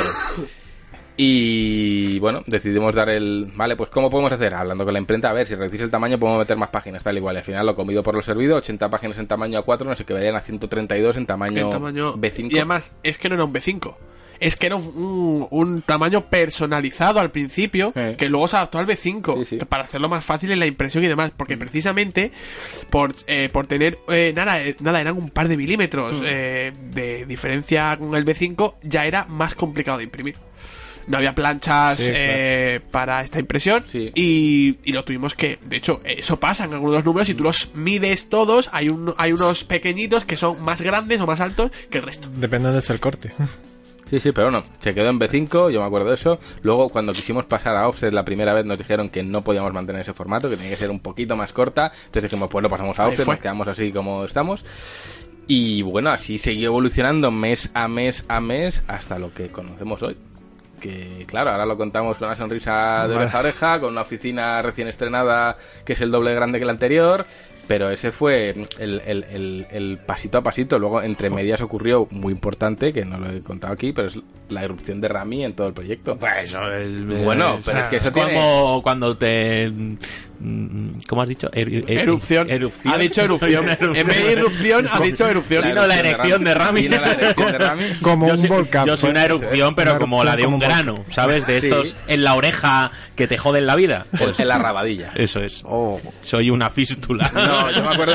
a como ver, Nemesis. Yo me acuerdo, Rami es mi primo, lo sabemos todos, y yo contarle, pues no sé, por una cena de Navidad o algo así, no sé, que yo estaba con una revista de videojuegos y tal y cual, y yo me acuerdo que él vino a la primera Games Week, esa que hicimos, Gaming Vino, Experience. vino, vino con Isa, además. Gaming Experience, un fracaso absoluto en todo, nos pusieron al lado de Assassin's Creed, enfrente de los eSports, o sea, fue... fue Yo, os digo que en ese en esa época está Ramiro con nosotros y entonces cuando le sale una fístula que es que no... Sí, sí, sí, le sale... le- Porque lo que le nos pasó peta una después... vena. uf. Le peta una vena. Bueno, eh, pues ahí vino Pensé Rami. que había ahí gente detrás del mostrador a dolor. y No, de- no, pero si el problema no fue ese, el problema no era ese, el problema es lo que, lo que pasó después, que nos, nos dejamos un dineral en, en Ya, en revistas y, y eso, sí, y eso sí, luego sí. no se recuperó. Bueno, si es que al segundo día tuvimos que rebajar el precio de las revistas. Sí, el o sea, segundo es día. más, bueno, eh, tuvimos una pérdida de mil euros que, que, pues por aquel entonces era un agujero enorme. Nadie del equipo tenía mil euros en el banco, ni yo. Tuvimos que, pues como hemos hecho siempre, abrir un post en el área de socios, Sí, sí. contar que la habíamos cagado hasta el fondo. De hecho, si vosotros investigáis en el área de socios y vais para atrás, sí el post los Sí, lo nos ha- encontráis. nos Sí, ha sí, borrado, sí, sí, sí, al sí. principio, claro. Entonces, bueno, explicamos que nos habíamos metido en nuestro primer fregado, que lo habíamos hecho mal, y que habríamos una campaña de donativos y haríamos una serie de regalos a cambio de ello. Entonces, entre esas cosas, bueno, yo perdí, Una perdí, no, tuve que regalar mi GameCube naranja que me traje de Japón, un montón de, un trofeo, de Mario Kart. de Mario Kart de, de Nintendo de así de metal, o sea, un montón de pues nuestras pertenencias al final, regalarlas a los socios a cambio de, de ese apoyo. Pero bueno, en apenas 24 horas reunimos esos mil euros. Fue rapidísimo. Pudimos- Yo me he pillado, que me pilló en el País Vasco cuando estaba, que yo también pues, puse mi granito de arena, que dije, mira, no puedo poner más, pero pongo esto. Y joder, fue, fue algo increíble porque es que fue cuestión de, de eso, de horas. horas, ocho horas creo que fueron. Y bueno, ahí aprendimos una valiosa lección de no endeudarnos nunca. Es algo que hemos seguido a rajatabla hasta el día de hoy. No nos endeudamos, o sea, hacemos hasta donde podemos, sin, sin más. Y, Y no será porque no lo intentamos, ¿eh? Bueno, y- y la de- pero qué bien nos vienen esas limitaciones para estrujarnos el coco y decir, a ver cómo lo hago teniendo límites. Eh, Y esa es un poco la historia por encima de, de de cómo fue surgiendo. Cuando entró Rami, yo me acuerdo, Rami se fue implicando. Rami fue muy poquito a poco. De repente él venía a mi casa, que se hacían los envíos de ahí, venía a mi casa a ayudar con los envíos. Eh, Al principio eh, había otro compañero que es el que me ayudaba y Rami venía ocasionalmente. Luego ya Rami es como en el podcast, empezó a venir asiduamente y ya era hasta el punto de decir, oye, ¿qué tal día envíos? ¿no? Y yo, ah, sí, vale, que se me había olvidado. Ya empezaba él a, a, a todo esto. Hasta que, bueno, llegamos a un punto de la evolución de GTM, no hace mucho, hace cosa ya de un año o algo así, donde Rami junto con Félix plantearon entrar a formar parte de GTM. Rami puso todos sus ahorros, hay que decirlo, puso todos sus ahorros. Félix también puso un montón de dinero. Juan P, que era propietario conmigo para aquel entonces, y Jorge dio el ok a que entrasen. Eh, y desde ahí fue todo muy chulo porque, bueno, Rami era cocinero y, y se decidió entre todos que la primera persona que tenía que entrar a formar parte fija de GTM era precisamente Rami. Entonces, eh, fue el que primero apostó fuerte por GTM. Yo seguí manteniendo mi trabajo, es decir, yo tenía mi salvavidas, mi, trabajo. Juan P seguía pues colaborando con otros medios y tal, intentando mantenerse a flote. Jorge, por su parte, con su inmobiliaria, todos bien, pero Rami pues fue la primera persona que apostó dejó su trabajo como cocinero y se volcó en GTM a sacarlo adelante mientras todos los demás trabajábamos en otros sitios. Entonces el que estaba presente cuando nadie estaba era Rami, el que atendía y atiende todos los emails era Rami, el que hacía los envíos y gestionaba todo era Rami, el stock de sobres y tal era Rami, el que mantenía la comunidad unida era Rami, el que está presente siempre en la, en es Rami y el que se ha llevado muchos disgustos en su casa por estar atento a la comunidad también ha sido Rami. Entonces eh, el sacrificio de Rami fue tan brutal que en ese año que ha estado él aquí, pues todo ha crecido hasta el punto en el que pues estamos donde estamos y tenemos esta oficina y tenemos un plan de futuro para más personas aparte de Rami. Entonces, pues aunque parezca que no, y él siempre dice, no, ya me filtré, tal y cual. Yo sé, y creo que lo, Juan P. convendrá, y mucha gente del equipo también, que si no hubiese sido porque Rami apostó y se volcó en esto, esto no hubiese sido posible. Yo eh, le dedicaba las pocas horas que tenía, todos también, pero al final el que mantenía cohesionado todo y funcionando era precisamente Rami. Y así surgió y así estamos donde estamos. Ahora mismo la historia es muy bonita vista desde atrás, pero yo recuerdo muchos disgustos y muchas lágrimas, y no solo mías. La recuerdo de Rami, la recuerdo de Juanpe y la recuerdo de mucha gente, y, y aquí hay mucha ilusión volcada, aunque no lo parezca. Entonces, yo siempre lo digo, nosotros somos unos outsiders del, del, del sector. Ni yo he escrito nunca en prensa de videojuegos, ni, ni si GTM cerrase volvería a hacerlo. Eh, Rami mucho menos. Yo, vamos, Nada. Yo, yo lo máximo que me ha acercado a la prensa es ponerle un cucurucho de periódico a las castañas, ¿sabes? Es. Y, y creo, y quizás me equivoque, y en los comentarios la gente puede decirlo, que precisamente esa ese factor ajeno a la industria nos ha permitido aportarle algo fresco a la misma, y es decir, no estamos tan metidos dentro de lo que es el día a día de, la industria, y, y precisamente eso le da un toque un poco diferente, quizás más desenfadado, no nos lo tomamos tan en serio, eh, nos gusta un poco el, la risa, el- parece que eh, el humor, entre comillas, eh, como que está un poco denostado, es decir, oye, o, o la ironía o el sarcasmo, es... Sí, información y, Y cachondeillo. Tampoco No. que esto sea un No, tal, pero, no información desenfadada no, está Y- contemplada. Y eso es algo, por ejemplo, cuando surgió GTM, cuando yo me uní a GTM, que no había ni, ni, ni, ni revista, yo me acuerdo de entrar, eh, Jorge me decía, mira, no ha funcionado GTM en papel por esto, esto, esto, esto, esto, queremos más público. Y le dije, pues si queréis más público tenéis que contemplar una línea editorial diferente. Digo, creo que ahora mismo lo que tú me pones en la mesa es muy serio. Es muy sesudo, digo, yo lo entiendo y tiene su público, digo, pero tienes que entender que este público está más acotado. Es muy bueno dentro de su nicho, pero está acotado. Y Jorge me dijo, no, para que esto sobreviva necesitamos más público. Pues, oye, contemplad incluir humor. Eh, ahí en los periódicos incluyen humor, eh, no es algo nuevo.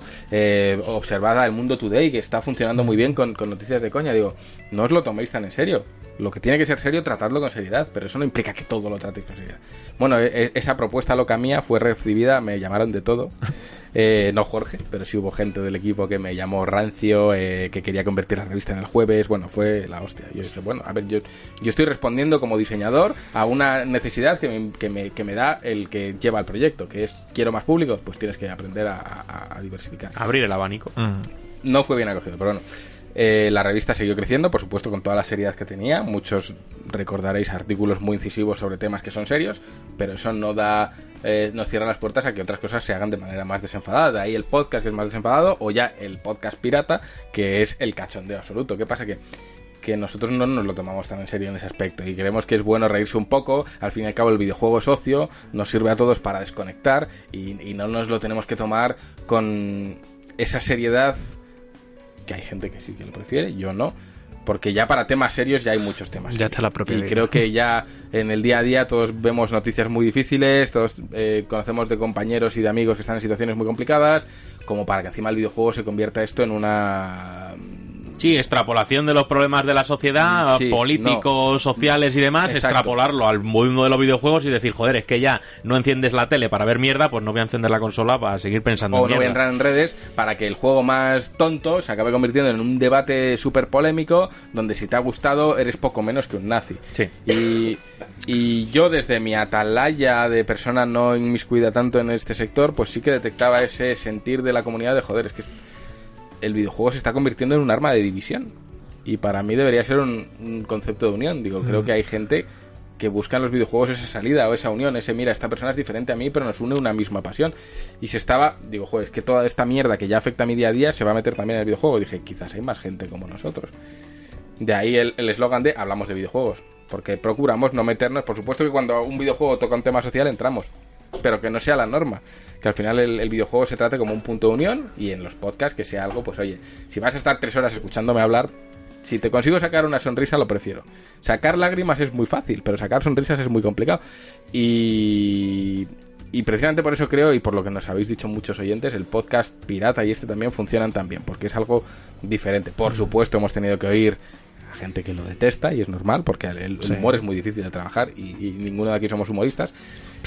Pero sí que creo que hace falta ese componente más desenfadado. Entonces, cuando hay gente que, que en GTM busca ese artículo sesudo, es difícil de encontrar porque no lo trabajamos tanto. Por supuesto, tiene su público y tiene su prensa, pero creo que en GTM es un enfoque un poquito más desenfadado, un poquito más abierto a todo el mundo y la característica principal es la honestidad.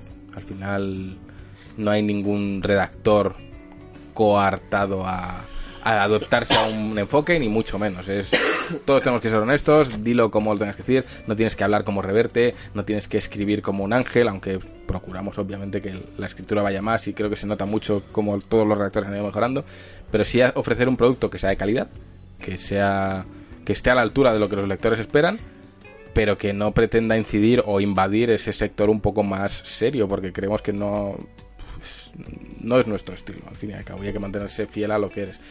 Y de ahí nacía... Creo, creo que otra medalla que hay que ponerse Mm. es eh, el cuidado que hemos tenido al final, y, y no es que suene aquí muy a ponernos la medalla, como he dicho, pero final creo que hemos tenido mucho cuidado y hemos escuchado mucho a la gente que nos ha decidido apoyar, que son Siempre. los socios.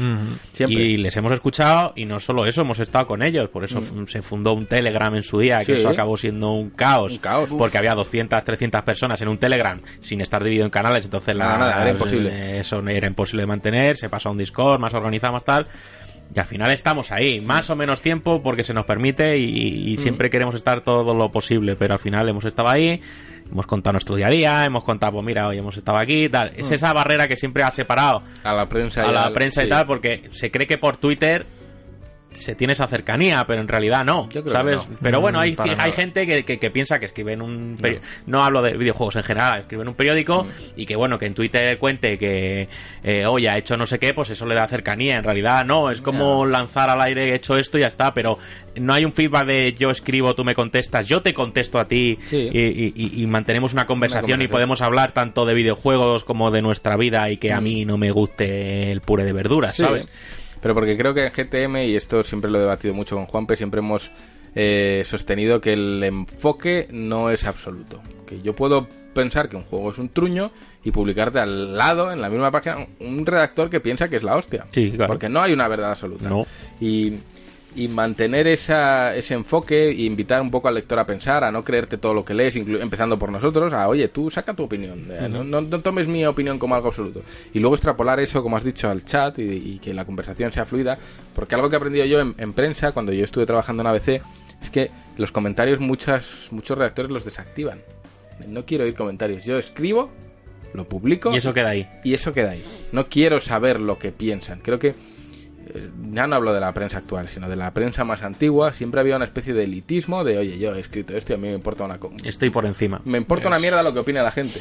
Y nosotros no somos periodistas, lo hemos dicho muchas veces, somos usuarios, somos lectores. Entonces, a la hora de concebir un medio, ¿qué es lo que yo querría en un medio? Pues querría que el tío que escribe me haga caso, me escuche, que luego ya tal, pero me gustaría hablar con él. Y precisamente por eso se, se fundó una comunidad tan cercana, porque es nosotros el concepto básico es el mismo de un libro.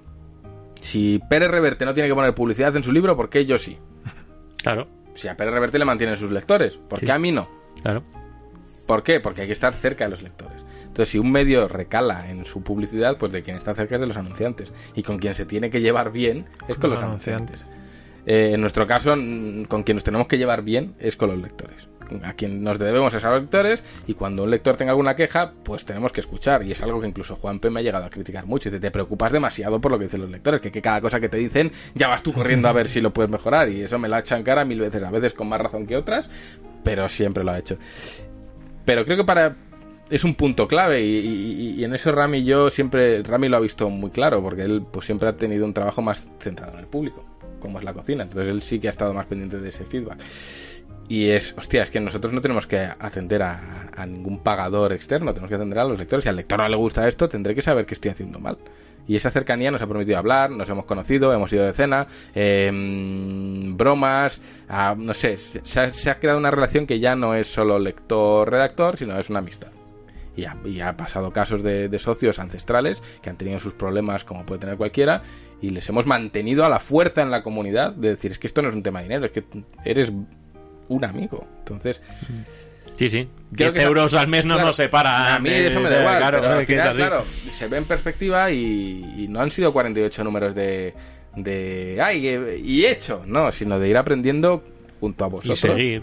Cómo se hace esto, qué es lo que funciona, qué no, y seguir y seguir y seguir. Y muchas veces, por no decir todas, lo que nos ha mantenido a flote es el cariño de la comunidad. Mm, sí, sí, sí. De, Que, momentos de flojera ha habido muchos y, habido ganas de no seguir hay muchas también. Pero... Claro, y, y al final llegas, abres el chat, ves a la gente y dices, hostia, ¿cómo, cómo, cómo no lo voy a hacer? Esto y más. Que a lo- esa gente que a lo mejor no le dará los buenos días ni a su madre, ¿sabes? Nos lo Es da que a lo primero, nosotros. lo primero que hago yo Pues nada más despertarme, nada más despertarme, y además es que es mi rutina, voy Sí, a la sí. ducha, bueno, pues antes de la ducha, Eh, bueno, ir a todo. hacer así. luego ya me doy la ducha, a veces me doy la ducha con el móvil y eso es peligroso. Y sí, me ha dado un que No, escribe. Yo, yo es verdad, yo todos los días, yo que trabajo turno de noche, estoy ya en el vestuario, me he terminado de cambiar, miro Discord, ah, la taberna, ya ha hablado Claro. alguien, buenos días. Claro, es... Y ves a muchos otros que igual no hablan en todo el día, pero entran y dan sus buenos días. Sí, es verdad. A mí me parece maravilloso, me Sí. parece una rutina de decir, joder, ¿qué tengo que dar los buenos días? Eh. Y es que es verdad lo que dice Rami, yo no le doy ni los buenos días a mi madre. O sea, y es verdad. Pero coño, pues yo entro, veo a los socios, les veo, me alegro y tal, y me da el subidoncillo del día y decir, venga, pues a funcionar. Mm. Y, y creo que es esa sinergia. O sea, GTM, ahora la gente lo ve y dice, ah, bueno, sí, muy buena revista, tal. No, no es tanto muy buena revista. Yo. La revista puede mejorar. Y seguirá mejorando y seguiremos sorprendiendo. Pero es muy buena comunidad. Yo esta revista no seguiría haciéndola si no hay una comunidad como la que hay. Porque al final es. Las mayores alegrías nos vienen de la comunidad. Sí. Entonces es, es una historia muy curiosa y yo creo que GTM merece la pena vista no desde fuera, vista desde dentro. Lo, lo que menos importa a GTM son sus portadas, sus artículos y ese diseño que a la gente le gusta. Y creo que lo que importa de GTM está dentro, tío. Es lo que no se ve, lo que no te podemos explicar en esa página cuando tú te vas Eso a suscribir, eso no lo ves. Eso y creo que lo que mantiene a la gente no es eso, es precisamente lo que encuentra después. Entonces, Mm. para mí, y me acuerdo, tío, es que eh, yo se lo decía a, a Juanpe, digo, es que necesitamos una comunidad. ¿Te acuerdas? Que incluso incorporamos un foro. No, foro, no es que no. Pues claro, Pues en, los, foro, en los foro primer- no es lo en los mismo. primeros pasos incorporamos un foro que, bueno, no funcionó, pero sí que nos, nos dio redactores que aún hoy siguen. Pero sí que teníamos claro desde el inicio que es que para que un medio funcione necesita una comunidad. Y ahora que la tenemos es, para mí es oro, oro, Yo- oro puro. Yo opino que sí que es verdad. Yo entré, Mm. me suscribí a GTM hace año y dos meses así. A mí, mi- a mí me interesa que, que- que cuentes, de- igual que hemos contado al principio, que cuentes tú mm, tu experiencia o cómo entraste, porque yo Sí, me sé la historia sí. de muchos, pero, de nada de Date cuenta de una cosa, a que no fue por publicidad de nada, a que alguien te contó o te llegó por boca de alguien. Sí, mm, fue precisamente en Twitter. Mm. Me enteré porque, a ver, lo cuento ya todo. Yo seguía mucho la web de Coenía, Mm. que la lleva José Álamo. José Álamo. Y yo le seguía en Twitter. Y un día vi un retweet suyo de eh, portada para la revista tal de Blasphemous o Spider-Man. Y digo, anda, ¿esto qué es? Me metí, vi las votaciones, vi el rollo que había y digo, hostia, qué guapo. Voté por la bota de Blasphemous. Mm. Luego Y- pedí la de Spiderman. Dije, alternativa. Eh, me suscribí. Sí. De hecho, mi primera revista fue la de. mm, La siguiente, la de Soul Calibur. Sí. También, que me llegó la de Gerald de Rivia. Me sorprendió mucho porque, claro, era lo- las ocho posibilidades. Y yo dije, hostia, ocho posibilidades aleatorias. Y digo, guau, me encantaría la de Nightmare. Sí. Digo, bueno, no me he arriesgado, voy a por Gerald. Y después me enteré, a través de Discord y de todo, de... Me ha llegado la que había pedido, no me lo puedo creer. Y yo, hostia, que han ido leyendo los comentarios todos. de todos, el de, ah, es que a mí me encantaría... De hecho, antes la elección de portada era así. Siegfried, es- Sí. Me encantaría no sé quién. Y leer que hicisteis todo lo posible para que a cada uno le llegara la que, que pidió, dije. Sí. Que no lo aseguramos, dijimos, Claro, no claro. podemos asegurarlo. Pero yo Luego vi eso llegó ya y el dije- pájaro de Juanpe, porque eso fue Juanpe, y dije, he ido apuntando las preferencias de cada Eh, uno. Y yo, mole yo ya polla. empecé a leerlo y dije, hostia, yo, claro, yo en mi cabeza ni imaginé eso Mm. de voy a pedir que aunque sea aleatoria, no lo concebía. No, no, pues- Y cuando vi eso dije, hostia, Tenía que haber pedido Nightmare. tenía que haber pedido Mierda, Nightmare. me desuscribo. a la mierda. Y Pues una cosa hoy. te digo, una cosa te digo. Hubieses dicho luego que querías Nightmare y seguro que se te envió una de Nightmare. Sí, Uf, sí, sí. seguro. Me lo Sí, creo, hombre, me lo a mí me lo dices y vamos, Me hago lo que haga falta. Me lo creo. Eso es así. Es así, porque Me temo que un día incluso me llegue una de Nightmare de repente va a ser, ¿pero esto qué es? tenemos de Nightmare por ahí. A reimprimir. No, no, Entonces, no, nada, nada. Complicado. Pero Y- es que es lo que dice Ramón, al final... Yo me acuerdo cuando empezamos, Naza está diciendo que no quiere hablar, que se le caen las lágrimas. Se le cae el gluten. se le cae el gluten. Se le Se le aglutina aglutina las lágrimas se le en el aglutina las lágrima. lágrimas. se le aglutinan las lágrimas. Pero recuerdo cuando empezó todo, claro, yo me acuerdo que celebramos al socio 100, Philip Chidoyan, no me Bueno. de él. Eh, lo, lo celebraron, ¡ah, 100 socios! ¡Buah! Locura. Y, y aún hoy lo recuerdo con euforia. Y mm, a medida que crecía la comunidad, mucha gente expresaba su preocupación de, guau, cuando esto crezca no va a ser lo mismo, eh, vamos a ser muchos, no nos vais a poder hacer el caso que nos hacéis.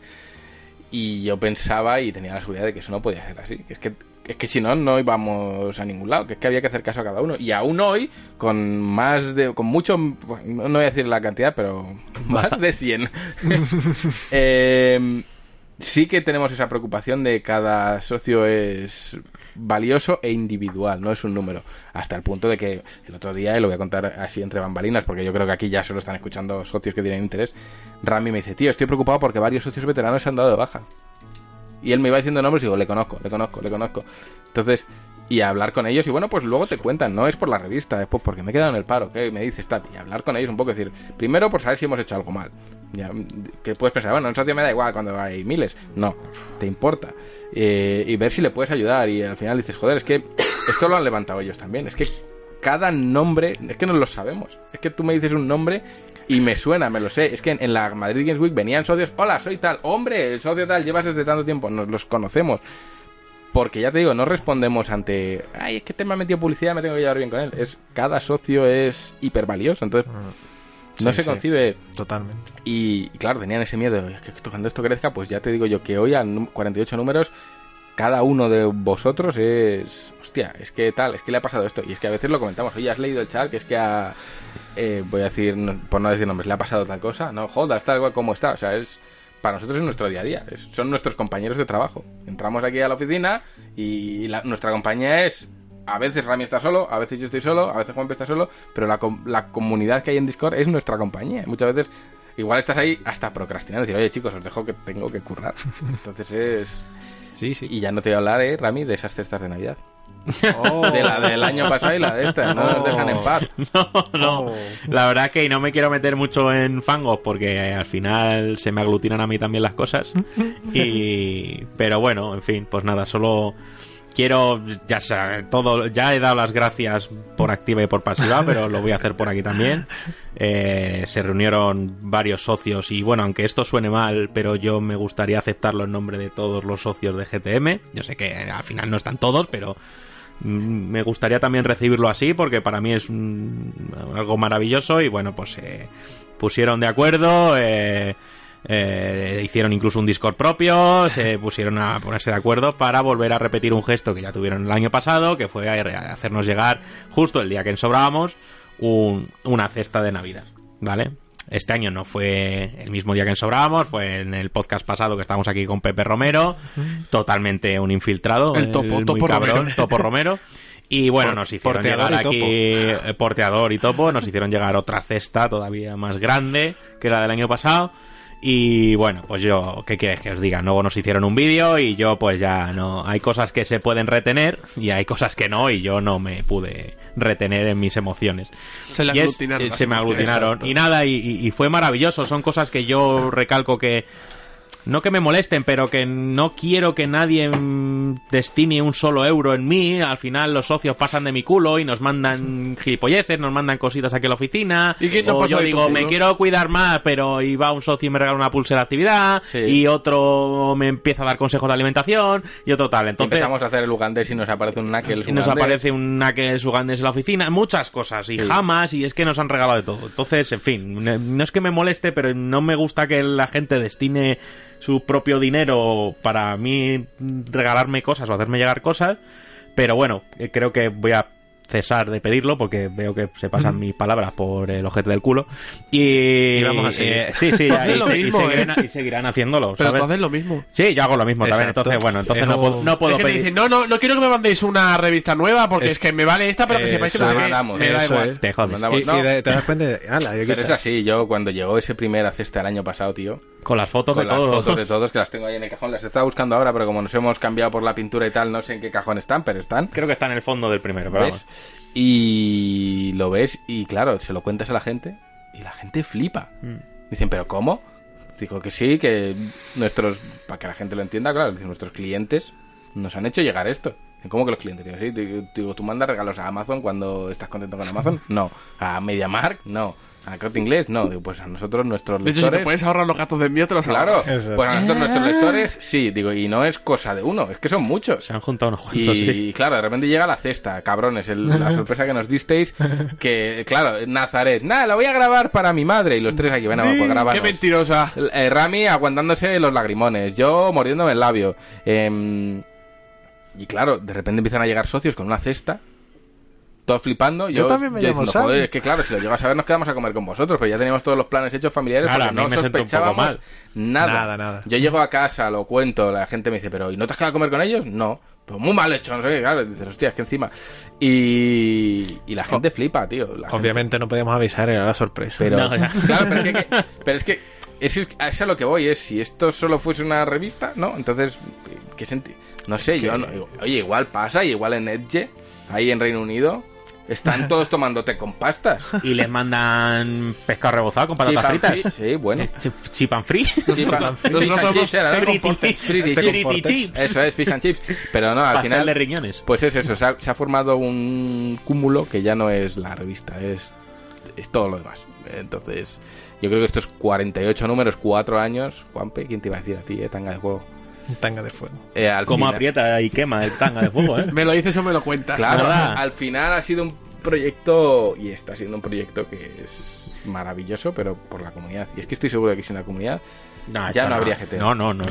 Pero, este- eh, pero esta- yo, creo, yo lo veo una- de una manera muy sencilla que es, uno tiene lo que se merece, creo yo. Y al final, Sí. porque nosotros hemos, eh, ha sido mucho tiempo eh, dando, dando, dando, ha sido, ha sido dar, ha sido continuamente dar. Eh, eh, Es, No mira ni siquiera nuestro propio bien, es algo recíproco al final. ¿sabes? Y, y yo creo que eso llega, eso termina llegando y dices, coño, es que esta gente que, que, que me está haciendo una revista así, de estas, de estas características, y hay gente que no está cobrando.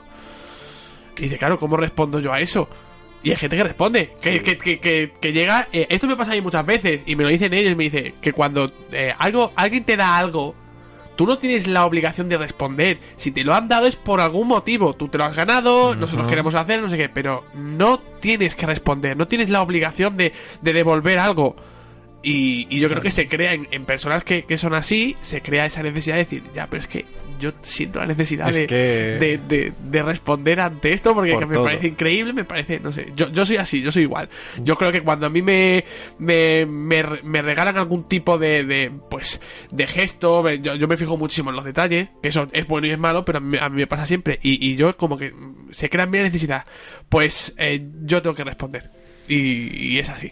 Y yo creo que en la comunidad pasa eso, se pone, esta Mm. gente me está dando esto, pues yo como mínimo tengo que responder de alguna Es que yo forma. cuando decimos que tenemos la mejor comunidad de España, eh, yo no lo digo como en plan por lo típico que se dice, ¿no? Es que lo digo con la, la, mía es la mejor. con la certeza absoluta de que no hay... Porque yo he estado en comunidades de, de videojuegos y acabas hasta las narices. Porque siempre hay el típico melón, eh, siempre hay el típico que busca hacer daño, siempre mm, se busca la gresca.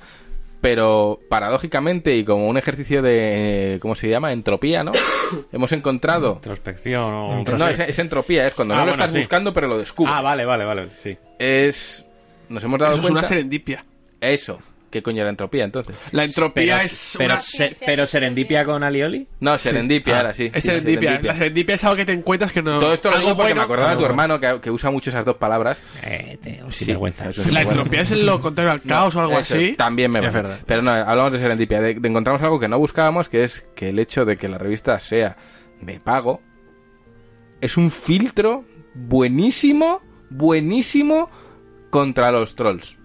Es acojonante. Sí, Sí. claro. Es aco- cuando la gente está invirtiendo su dinero es porque cree realmente en algo y entonces ya no va con ese ánimo de tocar los cojones que se ve mucho en las comunidades online de Mm. eh, Verdugo 69 me está tocando los cojones no sé quién es este tío aquí no aquí todo el mundo responde con su nombre responde con su es otra historia es como se ha creado una comunidad que es privada porque es privada donde la gente realmente quiere estar y cuando la gente realmente quiere estar no quiere estar ni tocando los cojones ni insultando ni faltando respeto a nadie todo debate que yo he visto en, en GTM se ha saldado de buenas maneras siempre ha sido un debate constructivo son los propios socios los que cuando algo sube de tono, porque puede pasar, se moderan entre ellos.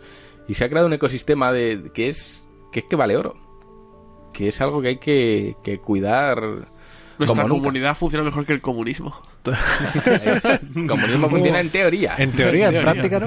Ok. Pero es así, yo creo que han sido cuatro años maravillosos y los que están por venir. que están por Recuerdo que antes vivíamos pensando en sobreviviremos un mes más. Juanpe lo tiene muy presente, era en plan, la gente nos decía, ¿por qué no hacéis una suscripción de un año? Porque no sabemos si vamos a estar vivos en un año.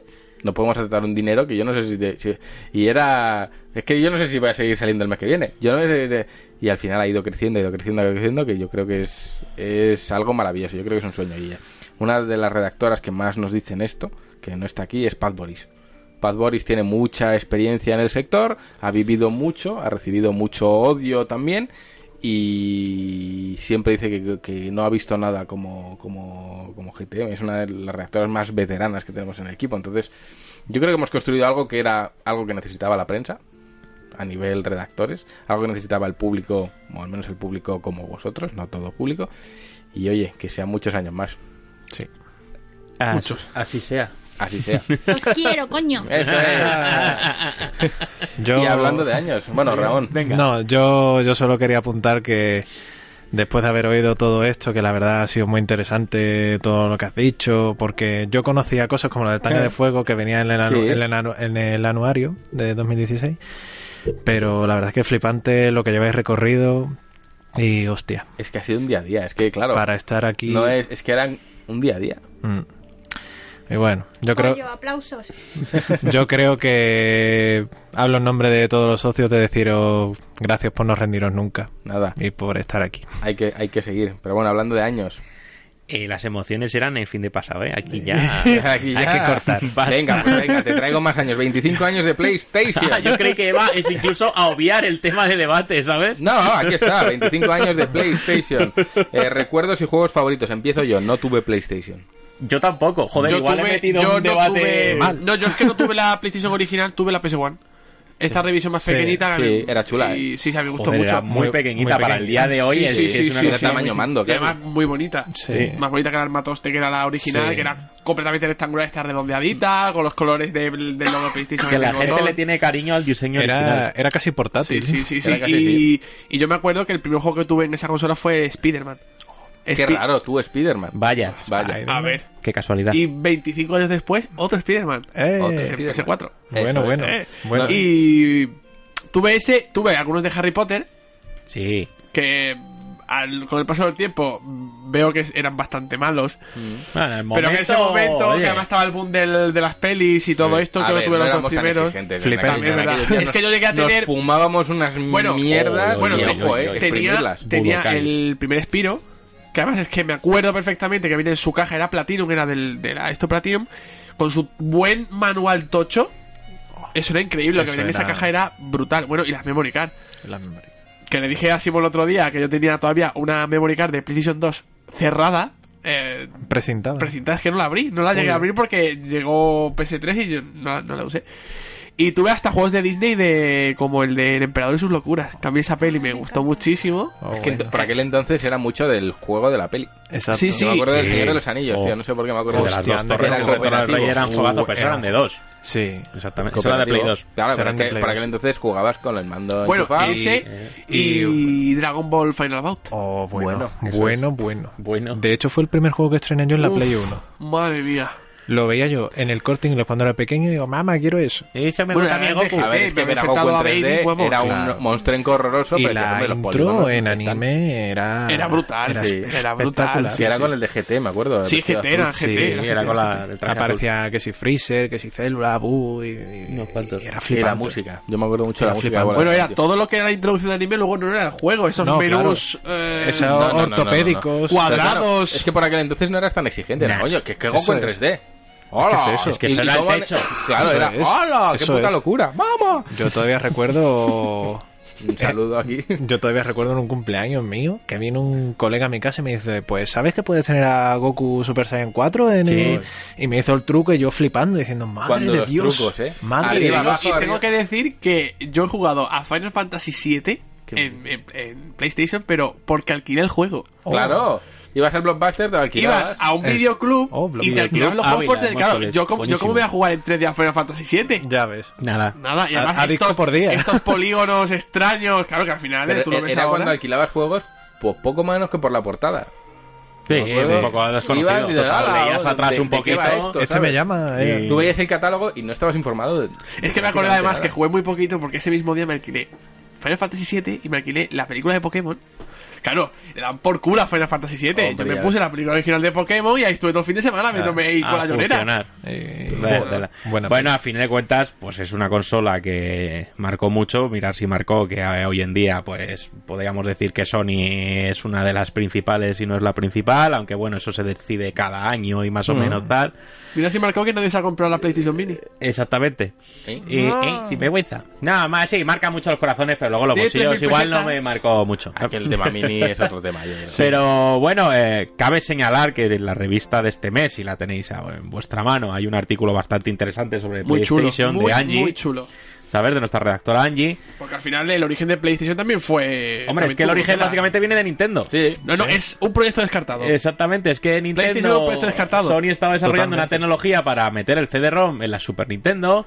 Nintendo dijo que ya no quiero. Y tres, fuera. Y tres, Y de hecho, Y- en- y luego lo ni hicieron. en Sony creían en. No, en- no, pero luego- nosotros en el mercado este y es, chustero. más, y es una patente que no pudieron usar, pero desarrollaron otra y dio lugar a, a PlayStation 1 y sus discos negros. Hombre, ahí puso sus huevos que Kutaragi. sus huevos negros. Dijo, sus discos joder, negros. ¿no me saco yo una consola? El Kobayashi.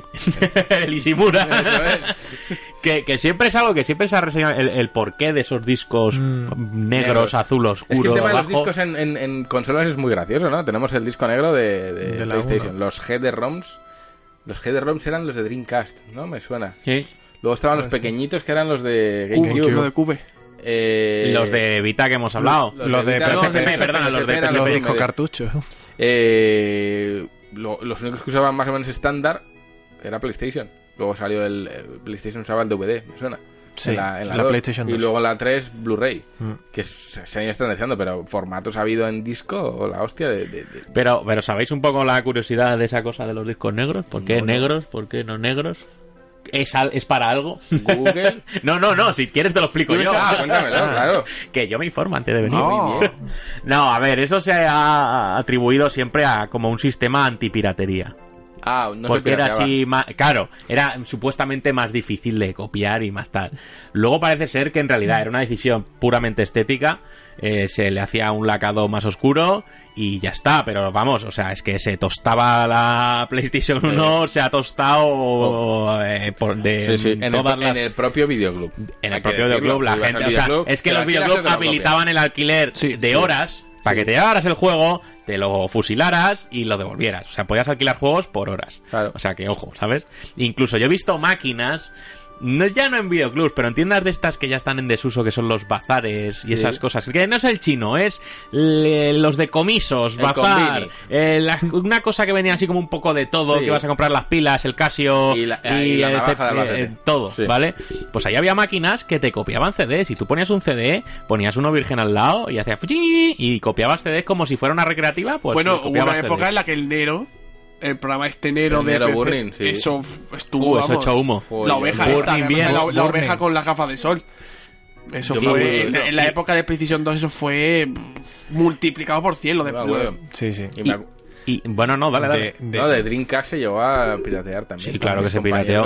Sí, sí, sí. No a piratear. De hecho, se dice también que parte del éxito de las ventas que tuvo PlayStation 1 y 2 fue gracias a la piratería. Hombre, A ver, es que, es que yo creo, uno sí. es que yo Sí, creo sí. que PlayStation 2, si no ha sido la consola más pirateada del mundo, no lo ha sido ninguna. Porque llegaba un punto en el que eh, tiendas de electrónica te decían, te, no te decían te pirateamos la consola, sino te eh, como- tenía un Copia de nombre. seguridad. No, O te tenía- ponemos el chip. Si te personalizamos o te customizamos o Te la chipeamos, sí. Eso, algo sí, así. sí. De hecho, yo la, la- Y de hecho, yo tenía muchas tenían la trastienda, abrían una cortina y ¿cuál quieres? ¿Qué juego quieres? Porque se- había tiendas Sí, de juegos pero, pirata. Pero eso me hace a mí ahora pensar, claro, eh, cómo el mercado actual ha emulado un poco eso. Quiero decir, si PlayStation 1, uno de los grandes factores de su éxito fue el hecho de que era fácilmente pirateable y tenías acceso a un gran catálogo de juegos a muy poco dinero, como ese concepto es ahora algo parecido a Game Pass. Tienes acceso a un gran catálogo de juegos por muy poco dinero y eso implica que todo el mundo quiera tener una consola que permita acceder a eso.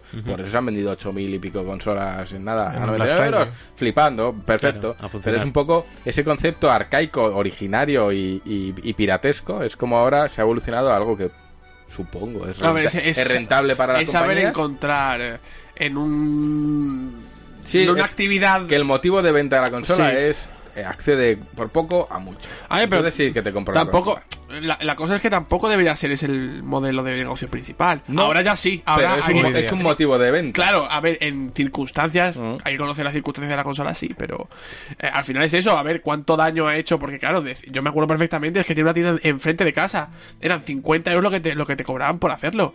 Y, y decías claro que por 50 euros es lo que te- es menos de lo que te cuesta un juego de PlayStation 2 que me estaba acordando ahora más de cuando has dicho los discos negros de los discos de demo que venían con las revistas de videojuegos. Claro que sí. Eso Con era, su vamos. cajita que te, te listaban los juegos que te venían. Sí, sí, sí, Ahí me total. jugué yo Ratchet Clank. Pero bueno, yo no tuve PlayStation 1, pero no puedo decir que no la disfruté. Al final eran épocas en las que no tenías todas las consolas de todas las plataformas. Tenías una, sí la tenías, que no yo. mm, eh, de Game Boy pasé directamente a Nintendo 64. Yo todo eso de Super Nintendo, Mega Drive y tal, yo no tuve. No, yo soy más joven que eso. Y, y, eh, y PlayStation no tuve, tuve Nintendo 64, pero varios amigos míos, obviamente, eh, sí la tenían. Entonces yo quería hacer como un repasillo de, de, de, de qué juegos recordáis. No os vais a acordar de todos, pero qué juegos no que hagáis memoria y que digáis, Oh. pues me acuerdo. Yo recuerdo mucho Metal Gear, por supuesto. Sí. Recuerdo un juego que era SmackDown, que era de, de lucha libre, pero que jugamos en la Play 1 y recuerdo que, que lo que jugué a él y bastante tiempo. Recuerdo los Siphon Filter, recuerdo pues Bueno. eh, los Legacy of Kain y estos juegos y demás. Pero no sé si, si queréis reseñar algún juego al que Uf. le tengáis Yo me especial acuerdo cariño de Play del- 1, porque es que del- títulos tuvo Yo- para aburrir. Sí, Yo yo, puedo me acuerdo decir del. Bus a Move. Gusta Oh. Hostia, ya ves. Hablamos de PlayStation, ¿no? Sí, sí, sí. ¿PlayStation 1 o PlayStation que, Uno, el que voy a, el que voy a decir yo del que más me acuerdo, seguro que no os acordáis ninguno. ¡Ay, Dios Venga. mío, de mi vida! El Team Buddies. Ni puta Ni papa. ¿Qué coño es eso? Team Buddies. What the- Era como un juego de guerra y o si alguien se acuerda de esto, que nos lo deje en los comentarios, era como un juego de guerra con estos muñequitos de colores que veis aquí en las imágenes y era bastante, bastante divertido. Y además tenía un, un doblaje muy curioso que me acuerdo que decía algo así como me limpio el culo con las cortinas de la tua mamma. Y yo me descojonaba fuerte con este juego. Eh, es el que más recuerdo, teniendo en cuenta que yo no tuve PlayStation, por supuesto, Claro. de ir a casa de un colega a jugar, me acuerdo de Team Buddies, siempre me acuerdo de Team Buddies. Qué Son bueno. como una especie de tapones, me recordaban a los huevos Kinder, tío, de colores, con cara y con tanques y tal, y yo lo disfrutaba bastante ese juego, me gustó mucho. Fíjate. Pues yo de cabeza os puedo decir un montón. O sea, Resident Evil, Hombre, por supuesto. El S- 2, S- Silent Hill, sí, el 1 buenísimo, claro. Tomb Raider. Tomb Raider, es- Bueno, yo- eh, Spyro, Yo, yo Crash es que, yo es que tengo, a ver, porque no los tenía yo, pero me los dejaba. Tenía Tombi, que eso lo, lo Oh. disfruté muchísimo, porque además es que creo que Tombi también Tu tuvo una versión en arcades, Croc. creo, o algo así. Croc. Sí. Tuve, eh, y lo probé primero en arcades, eh, eh, jugué también, eh, bueno, Tekken 3, es que fu- Oh, fue el Tekken Tekken. 3, Oh, bueno, claro, fue el. Tekken. Y eso fue Señor Tekken. una, una, una brutalidad. El y Gran también- Turismo, que supuso Oh, como un juego de, de bueno. Que yo creo que pegó el pelotazo, el Gran Turismo, todos a sacarnos los carnets como locos, que había pruebas chungas de cojones, hostia. que podías modear los coches y ponías tu coche con 9.000 caballos y Sí. que es que hasta despegaba, ¿sabes? El coche salía volando. yo, yo jugaba mucho a Gran Turismo, tío, pero se me borró la partida. ¡Ay, Dios! Uf, qué todos los carnets a la puta. Qué dolor, tenía todos. Qué dolor. Hostia, he recordado Siphon Filter y es que creo que incluso eh, Ben Studios, que hizo Days Gone, Nazaret, fue el responsable de hacer De un Siphon. Filter para, no sé si era el 2 o fue uno que hicieron para PSP o para Vita. Y me acabo de acordar así, dato... Me acabo de- el Siphon Filter con el Logan ahí, cara a carpeta. Sí, sí, sí, total. Y- y yo que te- era un buen el, juego. El Taser, Era- tío, el Taser. El Taser el estaba muy chulo. era el mejor arma del juego, te lo daban en el chulo. principio y con eso ya ibas para adelante todo lo que Sí, hiciera sí, falta. sí. Yo, que estaba diciendo, me estaba recordando ahora los juegos de Disney. Yo jugué mucho a Hércules. Uy, el consumo. Eh, cu- cuando el Hércules, eh, me acuerdo menos del de Tarzán, Oh, el de Tarzán a mí me encanta. porque jugué menos, pero es que el de, el de, el de Hércules fue brutal. fíjate. Oh, buenísimo. Buenísimo. El acordar. 2 me flipaba. Chrono Trigger, discos. creo que Dino también. Crisis. Final Fantasy 7, 8 y 9. Sí, bueno. Chrono Trigger, bueno. Bueno, Bueno, sé que jugué alguno de Crash Bandicoot, pero es que lo, y, lo que menos. y para mí yo creo que uno de los juegos que más cariño le tengo de PlayStation 1 y que estoy deseando que hagan un remake o lo que sea, A ver. Legend of Dragon. Eh, siempre te- mu- tiene- mucha gente está con ese Me juego y flipa. además muy cotizado. Me flipa. Comprar su edición Me española, creo, Sí, más sí, que sí. la japonesa. Sí, la japonesa la puedes ver en eventos y tal en tiendas retro que puede valer 30 euros. Mm. Pero si aquí tú está el buscas vídeo. la española original, de 200 o 300 euros no baja. Y yo recuerdo el Digimon World, tío. Fíjate. A ese vicié También, mucho. También, Qué también. que se mucho. yo. el Tomb Raider, que Sí, sí, sí, sí, sí. el- el- el Yo Tomb Raider lo disfruté en y el PC. Oddworld. Outworld Estoy también. viendo Oh, que con sus hubo. pedos. Este creo que no salió. Warcraft de Dark Saga 2, Warcraft 2 de Dark Saga para PlayStation. Esto, ¿Salió? esto es así. Es que está, está el juego. ¿eh? Esto es así. Oh. Esto ha sido así. Esto no lo conozco, así, esto, yo ¿eh? no lo he vivido. no- Es que no lo hemos A mí no me suena. Yo de ese, ser, ¿eh? de ese juego me acuerdo porque lo compró tu señor hermano y estábamos ahí poniéndole voces en el micrófono de niños y le podías poner eh, tu voz a los personajes y Sí. yo me acuerdo de eso. Mm. Sí, Estaba Parapa de Rapper, que era un juego que era precursor también de estos juegos rollo Guitar Hero y demás, aunque era bueno con rimas y dando a botoncitos, pero pero Parapa de Rapper, hostia, yo también le di a Street Parapa de Rapper. Alpha veo por aquí. Pero pegó más Tekken en PlayStation. Mega creo. Man, Sí. Castlevania, Castlevania Vagrant los. Story, buen Sí, sí, juego. sí, Oh, Story. Pues yo el que recuerdo que no habéis mencionado y es uno de los que más cariño le tengo es el Clonoa. Oh, Clonoa. También. el Clonoa. también y fíjate que yo soy malísima sí. con el inglés, pues se lo jugué. Joder. Bueno, me estoy acordando ahora mismo eh. porque estaba, mirando si, si Soul Calibur había tenido antes de, de dar el Soul salto Edge. en. Soul Edge. Sí, sí, pero es que me estaba acordando ahora mismo de Soul Calibur 2, Sí. el que salió para Cube. Qué bueno. Que, Qué que bueno. hubo una, una versión para Cube, una versión para Xbox y una versión para PlayStation. Con Cada espada, Cada con uno con, Heihachi un, y con Link. Exacto. un personaje.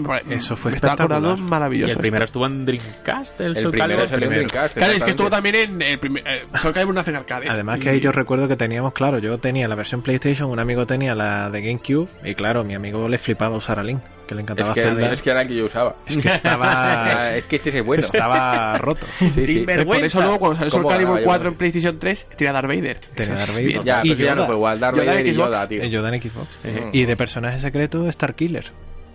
Exactamente. Había de todo. Había de todo. A ver, PlayStation está claro que fue Ha un sido- consolón y eso no se lo niega nadie y ha sabido sacar consolón tras consolón. Eso no se lo va a negar nadie. Yo creo que la más floja de toda la saga PlayStation 3 debió de ser la 3. Sí. Fíjate que- que es la que yo más disfruté, porque el mm, Emetice era la 3 De, fuerte. mira, de hecho, lo que hablábamos, lo que hablasteis antes, el tema de lo de lo de Xbox y PlayStation que ahora se parezcan su arquitectura, pre- precisamente Hombre, es que esa un, generación- una gran- un gran lastre de la PlayStation 3 fue lo del procesador CLS Sí, que, que era imposible que era programar para jodidísimo eso. de, pla- de, de No, es que hacer Esa cualquier me acuerdo cosa. cuando lo anunciaron que era en plan, puede controlar misiles. Puede hacerlo, no sé qué. ¿Para qué ¿Para me importa Pero, controlar misiles? claro, esa ¿tú generación fue de la decís? 360. Jon Un, ven aquí. Sí, Para, yo en un medio. para que que se puede meter la pata en... No sé, tío, Una llama decisión de diseño. Y que te cuente. Y otro de los juegos que había muy bueno era Soul River. Soul River también, Oh, Soul claro que River, sí. que es precisamente Hoy. ¿Eh? ¿Cómo te lo he enlazado? El juego del que nos va a hablar Javi Bello y es, bueno, saga Soul River, empezando por Blood Omen, Legacy of Kane. Que Blue Sí, Domain estaba en PlayStation 1. Que te Exactamente. gusta, claro. Ahí, ahí es donde... Uy, qué, qué feo era, ¿eh? Este era Raciel, me suena. Sí, exactamente. No, el de Blue Domain era Cain. Ah, pues que no- Raziel no- es de no- el River. los dos, el del, Ri- Sí. del River y del River. Esta, esta saga tiene que volver. Sí, tío. A Eso, me, es algo que, que, que fue la leche, a mí se me olvidó mucho. Y ahí se quedó. y ahí se quedó. Se quedó con el Defiance, que fue el último, Legacy of Kain Defiance, que fue el cierre de la saga, y ahí se quedó. Pues nada, dejamos paso a Javi Bello que nos cuente y volveremos con el caspómetro. Uy, uy, Ay, qué uy. rico. Nada, dentro Bello. Vamos, pollos.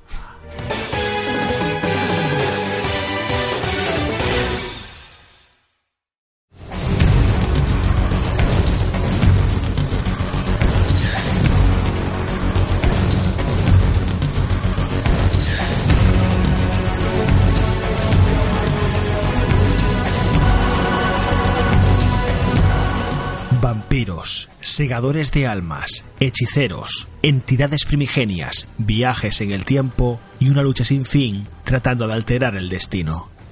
A finales del milenio pasado nació una franquicia que ofrecía todos estos elementos como su principal seña de identidad. Una serie de juegos cuyas historias entrelazaban sus eventos a través de las eras de su universo a lo largo de cinco títulos que terminaron por convertirse en una de las franquicias más emblemáticas del género de la fantasía oscura. Muy buenas a todos y bienvenidos al capítulo retro de esta semana. Los temidos depredadores de la noche han protagonizado incontables obras de ficción. El cine y la literatura no son extraños de la compañía de tales criaturas, y los videojuegos tampoco son una excepción, con la serie Castlevania como uno de sus mayores representantes. Pero las historias que llevan al extremo el lado más oscuro y depravado de estos seres mitológicos son bastante más infrecuentes. Aquellos relatos que exploran una narrativa más adulta y todo lo que conlleva la condición maldita del vampirismo. Afortunadamente, 1996 alumbró una franquicia que supo saciar la sed de aquellos que buscaban jugar con un implacable depredador nocturno, en un marco de fantasía oscura rica en trasfondo y narrativa que bebe mucho de la dramaturgia más expiriana. Así que para deleite de aquellos que lleváis tiempo pidiendo este repaso, hoy nos adentramos en el universo de Legacy of Kain, una épica de presagios sangrientos y segadores de almas.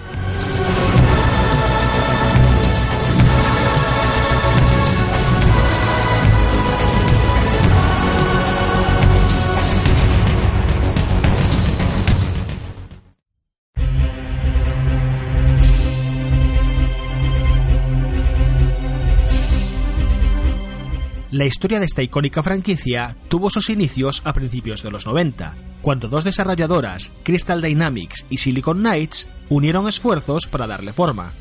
Crystal Dynamics se fundó en 1992 y fue uno de los primeros estudios en crear títulos para la consola 3DO de Panasonic, siendo una de sus desarrolladoras más prolíficas, llegando a crear 11 juegos a lo largo de tres años.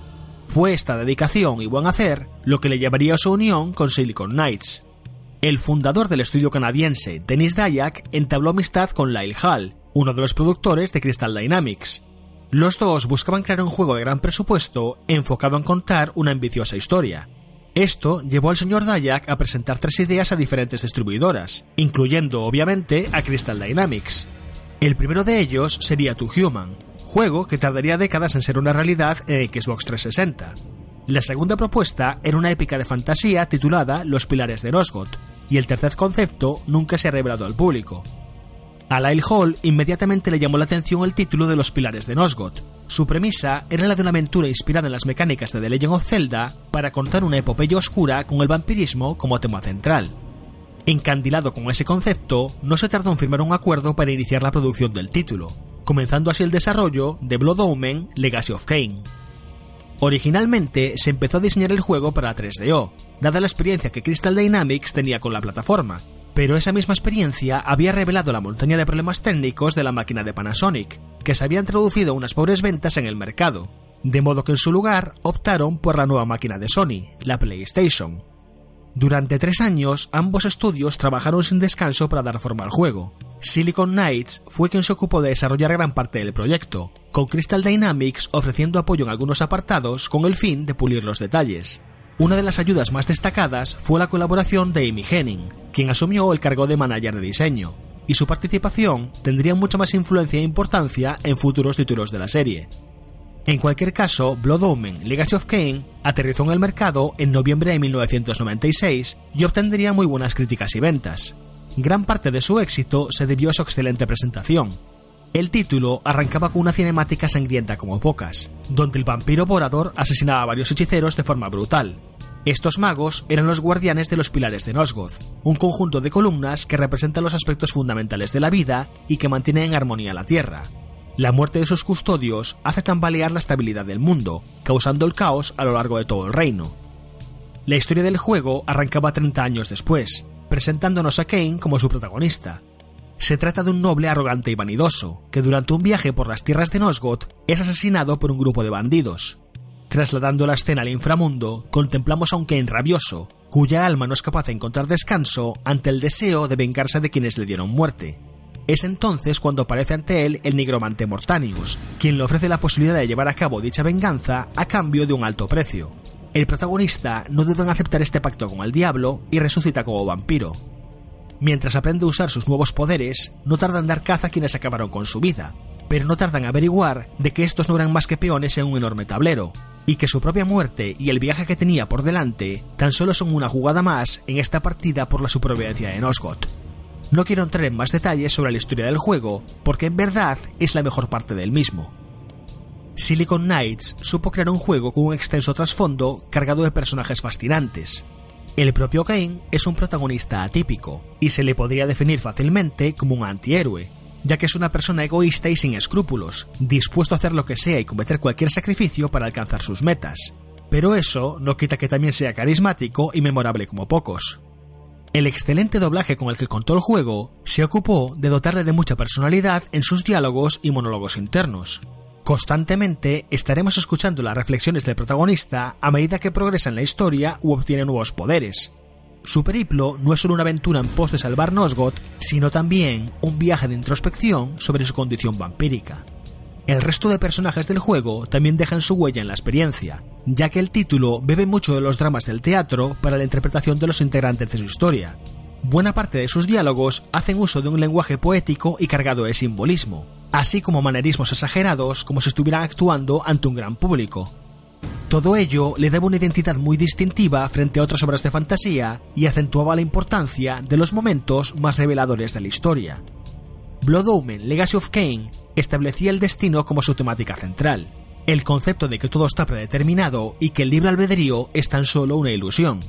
A lo largo de toda la serie, este aspecto será el motor que impulsa a sus protagonistas a luchar contra sus destinos, desenmarañando la enorme red de intrigas y manipulaciones de los poderes que mueven el mundo entre bastidores, y añadiendo a la mezcla los viajes en el tiempo, contemplando los resultados de nuestras acciones a lo largo de los distintos periodos históricos de Nosgoth.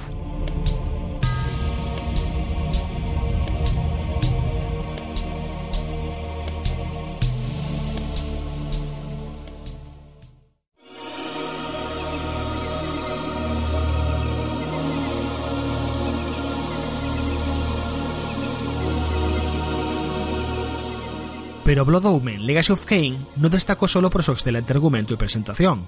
Como juego, también resultó bastante notable para los estándares de la época. Cualquiera que eche un vistazo a la obra enseguida se dará cuenta de que el título bebe mucho de la serie de Legend of Zelda, usando una cámara aérea para captar la acción en pantalla y un enorme mapa lleno de mazmorras y localizaciones que explorar. Es muy fácil ver que la obra de Nintendo fue un referente indiscutible, De esta manera, la aventura de Kane nos lleva a visitar cada rincón de las tierras de Nosgoth. Pero para ello será necesario ir obteniendo nuevos poderes, conjuros y armas, que nos irán abriendo caminos que antes eran infranqueables para nosotros, como poder transformarnos en hombre lobo para saltar obstáculos, convertirnos en niebla para atravesar ríos y zonas inundadas, poderosos hechizos con los que batir a nuestros enemigos, y por supuesto la obtención de la segadora de almas, una emblemática espada que se convertirá en uno de los ejes centrales de la serie. Así, la fórmula jugable se traducía en ir explorando el mapa hasta que nos topáramos con una barrera, para a continuación localizar los medios para superarla, al igual que ocurría con las aventuras de Link. Pero a pesar de este paralelismo, Blood Omen se distinguía por la crudeza y brutalidad de sus combates, y por la nefaria necesidad de tener que alimentarnos con la sangre de las víctimas de Kane. Dada su condición vampírica, solo podemos recuperar nuestra salud si bebemos la sangre de nuestras víctimas, por lo que estamos obligados a buscar sustento con frecuencia. Al principio de la aventura esto no supone un problema, ya que las aldeas con pueblerinos indefensos son abundantes, pero conforme avanzamos, este entre comillas buffet libre es cada vez menos frecuente, creciendo además el número de demonios y monstruos de los que no podemos alimentarnos para recuperar energías, siendo una forma muy astuta de aumentar la dificultad, pues el arsenal de poderes que llegamos a acumular nos convierte en una máquina de matar casi imparable si sabemos sacar partido a estos dones. Las mazmorras también cuentan con docenas de puzzles para añadir algo de variedad a la fórmula jugable, junto con todo tipo de peligros repartidos por el mapa que dejan patente lo letal que puede ser la tierra de Nosgoth. De todas maneras, hacia el final de la historia, esta fórmula jugable termina por hacerse un poco repetitiva, y es el interés por su narrativa lo que nos mantendrá pegados al mando. Silicon Knights y Crystal Dynamics hicieron un gran trabajo con Blood Omen Legacy of Kane. Su aventura de fantasía oscura supo ganarse la adoración de los fans del género. Sin embargo, tampoco resultó un juego perfecto, ni mucho menos. Tenía un par de defectos que por lo menos para mí eliminaban la inversión, y es que los diálogos interrumpen constantemente la banda sonora, cortando las melodías que nos acompañaban cada vez que un personaje abría la boca. La excepción a esto eran las cinemáticas, que por fortuna eran de excelente factura para su época, aunque obviamente no han envejecido nada bien. Y la versión de PlayStation para la que fue concebido el juego también tenía un defecto adicional bastante famoso, los constantes tiempos de carga. Cada vez que entrábamos en un edificio, cambiábamos de pantalla e incluso abríamos el menú de equipo, teníamos que esperar unos segundos a que cargara la pantalla, siendo algo a lo que no nos quedaba más remedio que acostumbrarnos por frustrante que fuera. Y aunque un año más tarde llegaba un port para PC que solucionaba esta tara, el daño ya estaba hecho.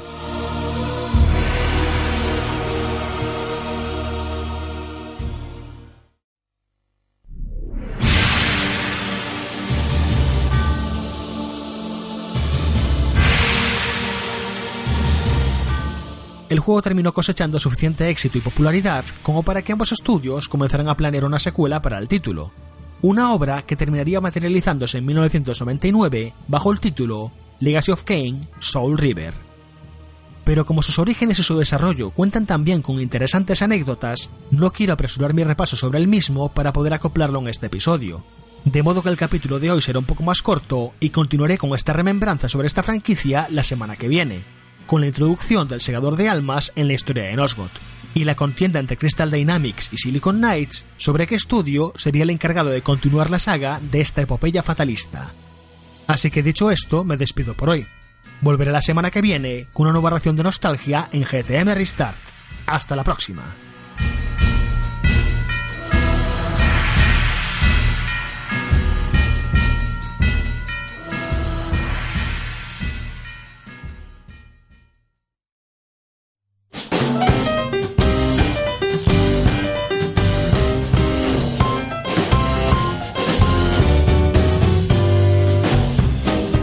Llegamos a la recta final, el caspómetro. Juanpe me mira con una sonrisilla así en plan, ¡ay, que me gusta a mí la caspa! Así que te doy paso directamente, Juanpe. Vale, vale. Horizon Zero Dawn llegaría en PC Pero es que tenemos triple caspa. triple caspa. Buaf, es que sí. que hay otro más. Sí, sí, Esto sí, es como sí, la, sí, la, sí, sí, la sí. tarta esta Ah, helada Koji- que cortas y tiene sabor vainilla, chocolate de nata. Es, es, es como una contesa. ¿Cómo se llamaba eso? Eso tiene un nombre. Eh, eh, Sí que- No sé, que luego te comprabas aparte la galletilla y te hacías La- el sándwich. eso Sí, eso el corte era como El un corte, corte, el corte, helado el corte, corte. helado de corte. Eso es. Sí, sí, sí, sí. Dame el corte. Pues El primer chocolate, corte, primer el chocolate. chocolate. Horizon Zero Dawn llegaría a PC en 2020. Según dicen los rumores, el juego de guerrilla Mm. llegaría a PC en febrero del año que viene. Pero es que esto lo que traería detrás es que Sony estaría buscando un cambio de estrategia parecido al de Microsoft y lanzar algunos de sus- exclusivos en PC. Claro, hay mucho que hay mucha gente que compara el caso con Death Stranding, porque ha ocurrido, pero es que ¿qué pasa? Death Stranding no es de Sony, no es de PlayStation, es de Kojima. Ya, pero el motor décima sí es que es de la gente Sí, sí, de- claro, de pero- pero- y pero ahí ¿qué había pasa? un conflicto como de Claro, pero ¿qué pasa? Que el- al fin y al cabo la licencia es de, es de Kojima. Sí. Y acabado el contrato de, mm, exclusividad con Sony, pues él, él puede hacer con su juego lo que quiera. Pero en el caso de, Horizon, es que es un exclusivo. eh, Guerrilla es de Sony. Sí. El caso, en este caso, si se decidiese sacar el juego en PC, que además también buscaría potenciar las ventas de cara a esa posible secuela que se estaría desarrollando ya, Sí. eh, la decisión es de Sony. Ya, no a ver, sí, vamos a ser estratégicamente hablando. Eh, va muy bien por donde ha dicho Juanpe. Si va a hacer una secuela, me interesa acaparar público Claro. con el 1 para que quieran continuar el 2 esta vez en PlayStation. O sea, te capto la atención a los jugadores de PC y les redirijo a PlayStation. Eso es una estrategia, Claro, ¿vale? Bueno, pero no es una estrategia del todo fina, porque ¿qué pasa? ¿Te vas a sacar el 1 en PC, pero luego te voy a redirigir al 2 a la Play? Eso es. No, el de PC el No, no, 2 en a PC. ver, el claro, caso, pero el caso ahí, es. No, si pero es que el el caso. pasas por el aro. A ver, pero es que yo, yo creo que lo que. Si Sony hiciese esto, sería hacer un, un Kojima. Es decir, yo te lo saco en, en PlayStation y luego ya te lo saco en PC. Yo creo que no es, no es una buena idea. Claro, no, a ver. PlayStation ahora su baluarte son los exclusivos y no debería sacarlos porque A ver, a, se a empieza si no quedar a Microsoft se le ha dado muchos palos porque ha dicho, es que tú estás hablando de exclusivos, pero los estás sacando en PC. Claro. Claro, por eso. Y exclusivo de consola sí es. Es que el tema de la palabra exclusivo es muy ya, peligroso sí, claro. porque eh, PC, PC y Xbox y PlayStation no compiten realmente en la Ah, misma pero que en no. la misma línea. De hecho, los juegos que- para PC cuestan bastante menos. Es como si dicen, no, Incluso- es que digo exclusivo de, de consola, pero solo mirando hacia Claro. la izquierda. Bueno, claro, es Claro. que no. Las exclusividades son exclusividades. Y yo creo que Sony no debería de desprenderse de exclusividades porque Mm, es que mucha gente está atada a PlayStation por sus exclusivos y como se empiece a ir liberando, Entonces, ¿qué vamos creéis? mal. ¿Caspa gruesa esta que vamos a soplar y la quitamos o, cap- o caspa fina? Lo malo es que a mí me suena mal, pero lo Pero veo, es que lo veo lo ves plausible. posible. sí, pero sería un Y con un juego disparo en el como pie. Horizon. Yo lo es veo. decir, ¿por qué Horizon y no...? Mm, Yo lo veo posible sobre todo por el tema de, de que si llevan Death Stranding por el décima a PC, lo mismo la conversión no es tan difícil ya. Si van a hacer versión de PC, como es el mismo motor, no sé si por ahí irá la cosa. Yo lo veo posible también. Posible, Posible es. y mm, erróneo.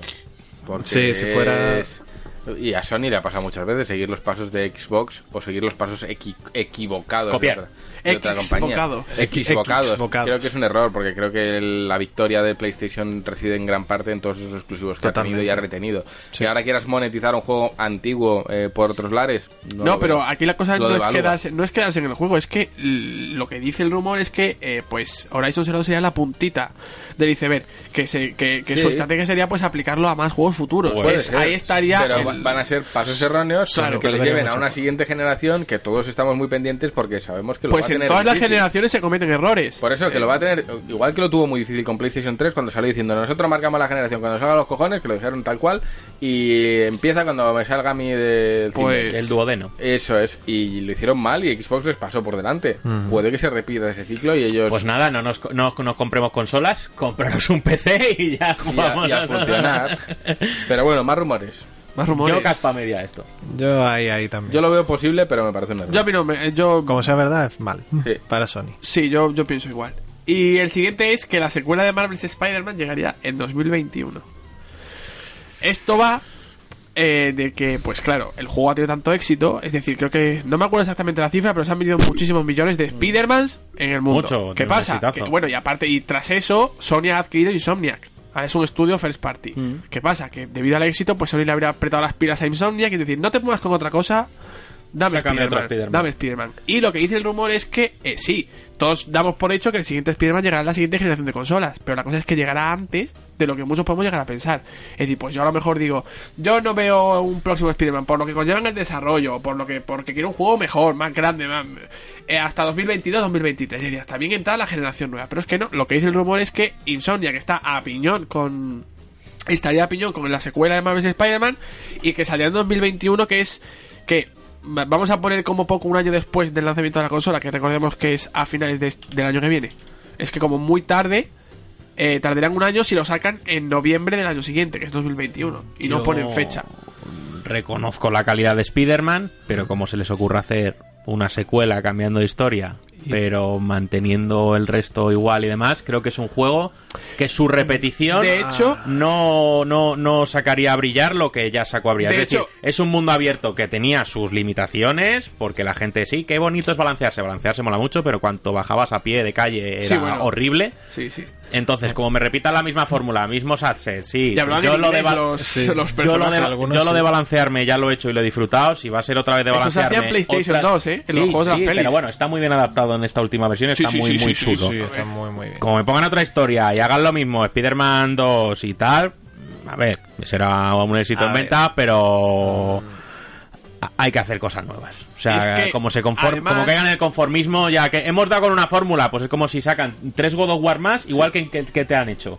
Mm, reutilizando cuatro cositas. No me parece. A ver, aquí la cosa también está en que, eh, claro, Spider-Man ha sido uno de los juegos que han utilizado para dar ejemplo de los de, la, de las capacidades de PlayStation Sí, 5, con lo de, los- tracing lo de las, sí. en las pantallas de carga. Claro, pues muchos están pensando que están trabajando con, con Insomniac como uno de los, de los estudios para eh, medir eh, PlayStation 5. Pues a lo mejor sería no- lógico pensar que el juego con el que están trabajando Que además no es por spoilear, pero vamos. eh, Marvel's pa- Spider-Man termina con, con Mm, ganas ca- de otro, de canteo. 2, pero vamos. Entonces, bueno, que sí, Sí, sí, que, Que, que, ru- que rumor poco, poco, porque ese juego va a existir. No, no, en 2021 el- esa es la es la próximo, fecha, lo pues próximo. incluso la veo. Si ya no sé si estamos hablando de un año natural o de ejercicio fiscal, porque incluso si se puede ir hasta marzo de 22, ojo. Eh, pues de- no, di- eh, sería natural. Natural. Sería de entre el 1 de enero de 2021 Para unas navidades del 2023. 21 lo podría ver, pero claro, como me ofrezcan lo mismo otra vez y me cambien tal, pues que, que te diga, yo de salida no lo compro.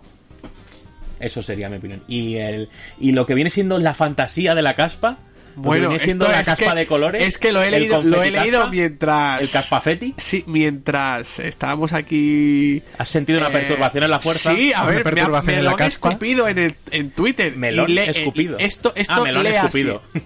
Esto lee así. Un rumor que hay que tomar, con, que coger con muy, muy, muy. Con palillos pinzas, chinos. al final esto es el caspómetro. Konami y Kojima estarían en conversaciones sobre Silent Hill. ¿Qué? A ver, yo escuché que hace poco Konami había vuelto a registrar otra movida de Silent Hill. La gente ya dijo, ah, para chico. Pero esto no lo había leído. Entonces, Eh, Claro, pero si es solo Konami, se puede entender que sea para Sí, Pachinko, sí, pero sí. si, si hablamos de Konami y Kojima, Yo creo que, Es que- va a haber una compra de derechos por parte, no sé si de Sony o de Kojima el mismo. No sé si con, eh, eh, Kojima tiene el potencial económico para llegarle a Konami y decir, Pero te compro la ¿eh? licencia de Silent Hill. pero es indie. ¿eh? Dame dos. Sí, sí, A sí. ver. a ver, ten en cuenta que hace juegos en un garaje. Sí, Claro, el indie igual, el que abre sí. botellas de Moet Chandon cuando ha terminado el juego, ¿vale? Es. Moet, un, ch- un champán baratillo. ¿Cuánto cuesta un Eh? No, Moet tampoco es que sea caro, pero para ser champán, pues a lo mejor te cuesta tus 35 pavos la botella, 40. Ah, bueno, una muy botella. Hombre, en vino, una botella de vino de 40 pavos es un vinazo. De la hostia. Eh, claro. mm, A ver, es lo que a todos nos gustaría. Que Konami suelte Silent Hill de una puta vez. Y se pueda hacer algo con eso. Como el PT. Pe- exactamente. Pero es que como igual todo ese veneno que creemos que existe y que se fue súper mal y que tal, pues a lo mejor en su día sí lo fue y ahora no es para tanto y al final las empresas a tema monetario al y a tema la tal versión- se la entienden versión- siempre. Es La versión que tenemos es la de Kojima, ¿eh? La versión que creo que se ha dado siempre sobre su ruptura es la de Kojima. No sé. Mm, yo haría un apunte a eso, al rumor este, que también hace poco surgió en redes algo de una entrevista de Kojima diciendo que lo que próximo quería hacer era el juego de De terror, terror, un más, juego de terror, sí. más Eso lo- terrorífico eso lo ha de- del confirmado mundo. él. Sí, eso lo ha dicho él. ¿Puede ha tener relación? Ojalá. Pero bueno, a ver, yo creo que esto responde a un deseo de muchos, pero en realidad es que no sé qué decir. O sea, Sí. ojalá, sí, que esté Yo es que- yo es sucediendo. que a, a mí, a mí me gustaría saber en qué punto eh, se fue al traste la relación entre Oh. Kojima y Konami, como para que él tenga la voluntad de decir, pues voy a hacer, si, es, si fuese así, de acercarme a Konami y decirle, dame sin escribir que voy a hacer un juego yo. Bueno, y Konami dirá, pues por tanto. Claro. Y ya está, Y- muy y- sencillo. sí, no tiene ni que darse un abrazo. Ya, pero es que al final aquí ya no entra tanto la cosa del dinero, como Sí, el... sí, sí, sí, sí. No, no te digo que no entre, digo que no, no es tanto solo eso, sino como, como he terminado yo con la otra per- con la otra parte, es decir, a lo mejor es que me puedes dar todo el dinero del mundo, que sé que tú vas a sacar más, y yo es que no te voy a dar esa satisfacción. Konami haciendo pachincos y gimnasios, obviamente, eh, si tienes Silent Hill, es esperando a, a escuchar una oferta y en Ah. cuanto la tenga lo suelta. Vamos, Además, estoy más tiene- seguro que, que- que seguro. Ahora mismo tiene la licencia muerta. Sí, bueno, sacan máquinas que Pero eso- hay cosas de Silent Hill Sale y sacan el- bolitas de el metal, cabeza pero- pirámide ahí. Claro, pero ok. Yo es que no si sé. puedo fastidiarte, te voy a fastidiar, que esa es la co- Por eso planteo la posibilidad de, Nah, de que nah, Konami no. no Creo que hasta ahora nadie ha llegado con los billetes suficientes o con tal para pillarle la licencia. Se habrá intentado, pero no ha trascendido. Y ahora a Kojima, pues le gustaría hacer ruido para ver si tal. Que suceda o no. Es que no lo sé. No sé ni cómo valorar no esta hace caspa. falta. Ya, ¿Para qué? eh, Kojima, o sea, Kojima tiene que vender un juego llamado Silent Hill para que tenga Para éxito. vender, claro, es que Kojima todo lo contrario, yo diría. Crees que cree, igual que la crea- ha creado un nuevo género. Es que, por esa caminar nunca es visto. que por esa ley podría intentar es. recuperar Metal Gear. Ese género que Mario nunca ha explorado, eso de caminar raro, eh, un género novedoso. Que, ¿Para qué va a crear, para qué va a seguir él una serie de Silent Hill que además le daría renombre a Konami? Cuando puede crear él su propio juego de terror y llamarlo, Quiet Mountain. claro. Exactamente. Entonces yo creo que no, yo no lo veo, fíjate. A ver, como rumor y para dar movimiento está bien, pero yo creo que a, a Kojima ahora mismo está muy por encima de eso. Es como si él, yo qué sé, coge Sonic, ¿sabes? No- Sí, pero eso ya no es crear. Hoy se pone a Sonic a caminar. Eso es. Em, Ya no a correr, No, a oh. caminar. Camina. Eso es. Las púas se te van para la izquierda. No, no puede ponerse cajas en la falda. No, las tienes que pisar. Eso es. No sé, yo lo veo regular, este rumor. eh, lo típico, unir al- a uno con su ex a ver qué sale. Como la prensa del corazón, pero hecho videojuego. Que continuamos ya, entramos en la recta final. ¿Alguien tiene algo que decir de Kojima? Bueno, Y ahora o nos calle para hacemos siempre. otro No, podcast. Kojima Silent Hill, no Kojima. No Kojima de Destrundo. eh, Eso es. Hoy. Eh. Lo quiero más rojo. Pero es que son seis meses de trabajo. Qué bueno. Egocentrismo. Eso Nada. es. Pues nada, pasamos directos a las preguntas del socio. Dejamos un minutito de música, que ponga Javi lo que le salga de su cresta de hombre pollo. Y continuamos.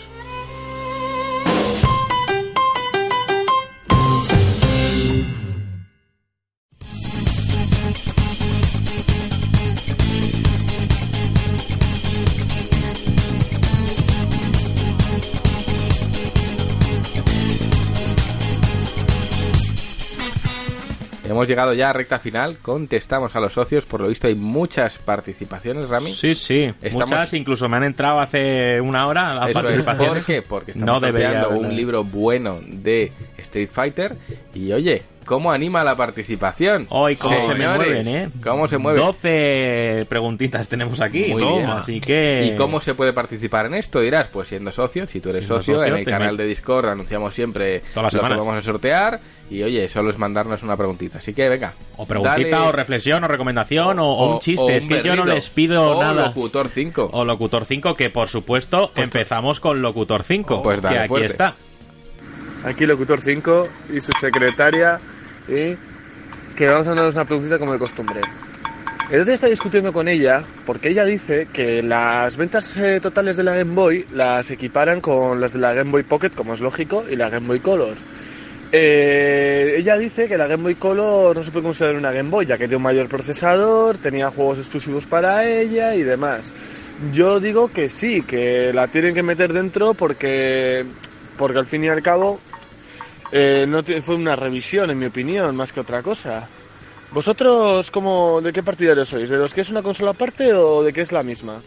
A ver, esto viene, pues, la colación también de que cuando están vendiendo Switch Line, como llamamos aquí, Buenas. que se unen a las ventas generales de Nintendo Switch. Sí. Y pues lo que dice Swite es que las ventas de micro y de color pues se unen a las ventas de Game Boy también, o parece ser que es de así. Game Boy ladrillo. Classic, sí. Sí, pero, pero eh, si es así, yo lo entiendo. Lo entiendo porque en el caso de, por ejemplo, PlayStation, se- eh, las ventas totales se cuentan PlayStation, PlayStation 4 Pro. ¿Sabes lo que te quiero Pero decir? no, no Y- se suman PlayStation 1 con 2. no, no, no, No. pero en el caso, pero en el caso de Game Boy, eh, ya en el caso de la Game Boy original, Sí. que sí que presenta ciertas diferencias clave con, la, Sí. con las demás, pero Yo la Game Boy original ah, sumaría todos los juegos que sean compatibles entre ellas. Game Boy, Es decir, si de Game Boy Micro obviamente no es compatible con Game Boy original, no me esa no. venta. Esa Ah, no, vale. porque esa es Game Boy Advance. Por eso digo. Es decir, en- pero en el caso de Game Boy Advance, Game Boy Advance SP Sí, y Game Boy Micro, sistema, pues esta sí. Claro. Y, Eso ese es el caso. y Nintendo de- DS también tuvo DSi, DS Lite. Sí, todas Sí, esas. solo cambia en el caso de 3DS. 3DS. Al final, mientras compartan catálogo, sí me parecen la misma cosa. Claro, pero es En que el Color, momento- como cogía Game Boy, cartuchos de Game Boy normal, Sí. y luego tenía los suyos de Color, Pero los de exclusivos. color eran válidos también en Game Boy, ¿no? Solo que se, se No. veían Eh, sin color. Que yo recuerde, por ejemplo, Pokémon, Mm. Pokémon rojo, si tú lo jugabas en la antigua, digamos en la ladrillo o la Pocket, Sí. se veía en blanco y negro, si la metías en la color se veían cuatro colores más. Sí, Pero claro, es que el caso sí. es que, por ejemplo, eh, tú puedes jugar juegos de Game Boy Color en Game Boy Advance. Y juegos de Game Boy Advance en Nintendo DS. Yo creo que los juegos de Sí, Color que había eran hacia arriba. Claro, pero hacia abajo no, había cartuchos de Game Boy Color que además tenían como sobresalía en la parte de arriba tenían eh, en vez de esa hendidura que tenían los de Game Boy en la parte de arriba del cartucho, eso sobresalía Claro. y esos juegos no se podían poner en Game Boy normal. Eh, No, porque recuerdo que tengo Alone in the Dark y no, tenías que jugarlo en la Color. Porque tenía más procesador la consola y porque ya tenía como una especie de 3D guarrero malo, pero pero no, No, no, a hacia ver, atrás no Game Boy. Color sí fue un salto cualitativo. eh, Pe- eh, pero por ejemplo también en Nintendo 3DS no la separan de New 3DS a pesar de que tiene no, ni las exclusivos. anteriores. Tiene Bueno, do- exclusivos. dos exclusivos. Pero ni las anteriores. Tú puedes jugar un juego de Nintendo Tiene DS en. Nintendo Tiene 3DS. Sí, a ver, estoy leyendo aquí Game Boy Color. Es verdad que tenía juegos que eran solo para Game Boy Color y además no fueron pocos. Pero, No, es que, no, pero bastantes. en los juegos exclusivos de Game Boy Color eran por el era, por ¿Cómo los colores, No. era por la capacidad que tenía la consola de demostrar más colores, no por Hubo otra cosa. 115 juegos exclusivos para Game Boy Color. Sea, fue como un paso intermedio de consola. Pero es verdad que, bueno, aquí sale Action Man, Alice in Wonderland, Aliens, Animorphs, Ants, Ants Racing, Austin Powers. Oh. Austin Powers esos dos. Barbie, Batman, Blade, Bomberman, Pokémon, Bomberman. Ah, bueno, Oro, calla, plata y es que no es exclusivo. Es que ese juego, el mismo, que es Alone in the Dark de New Nightmare, es que salió para Game Boy Color, para PC, para PlayStation, para Dreamcast, para Play 2, para PSP y para Game Color. No es que fuera exclusivo para Game Color, un exclusivo, pero que ese cartucho solo podía jugar en una Game Boy Color, no podías ponerle una Game Boy normal. Que era exclusivo para jugarlo en Color. Eh, Es lo que me refiero, ¿vale?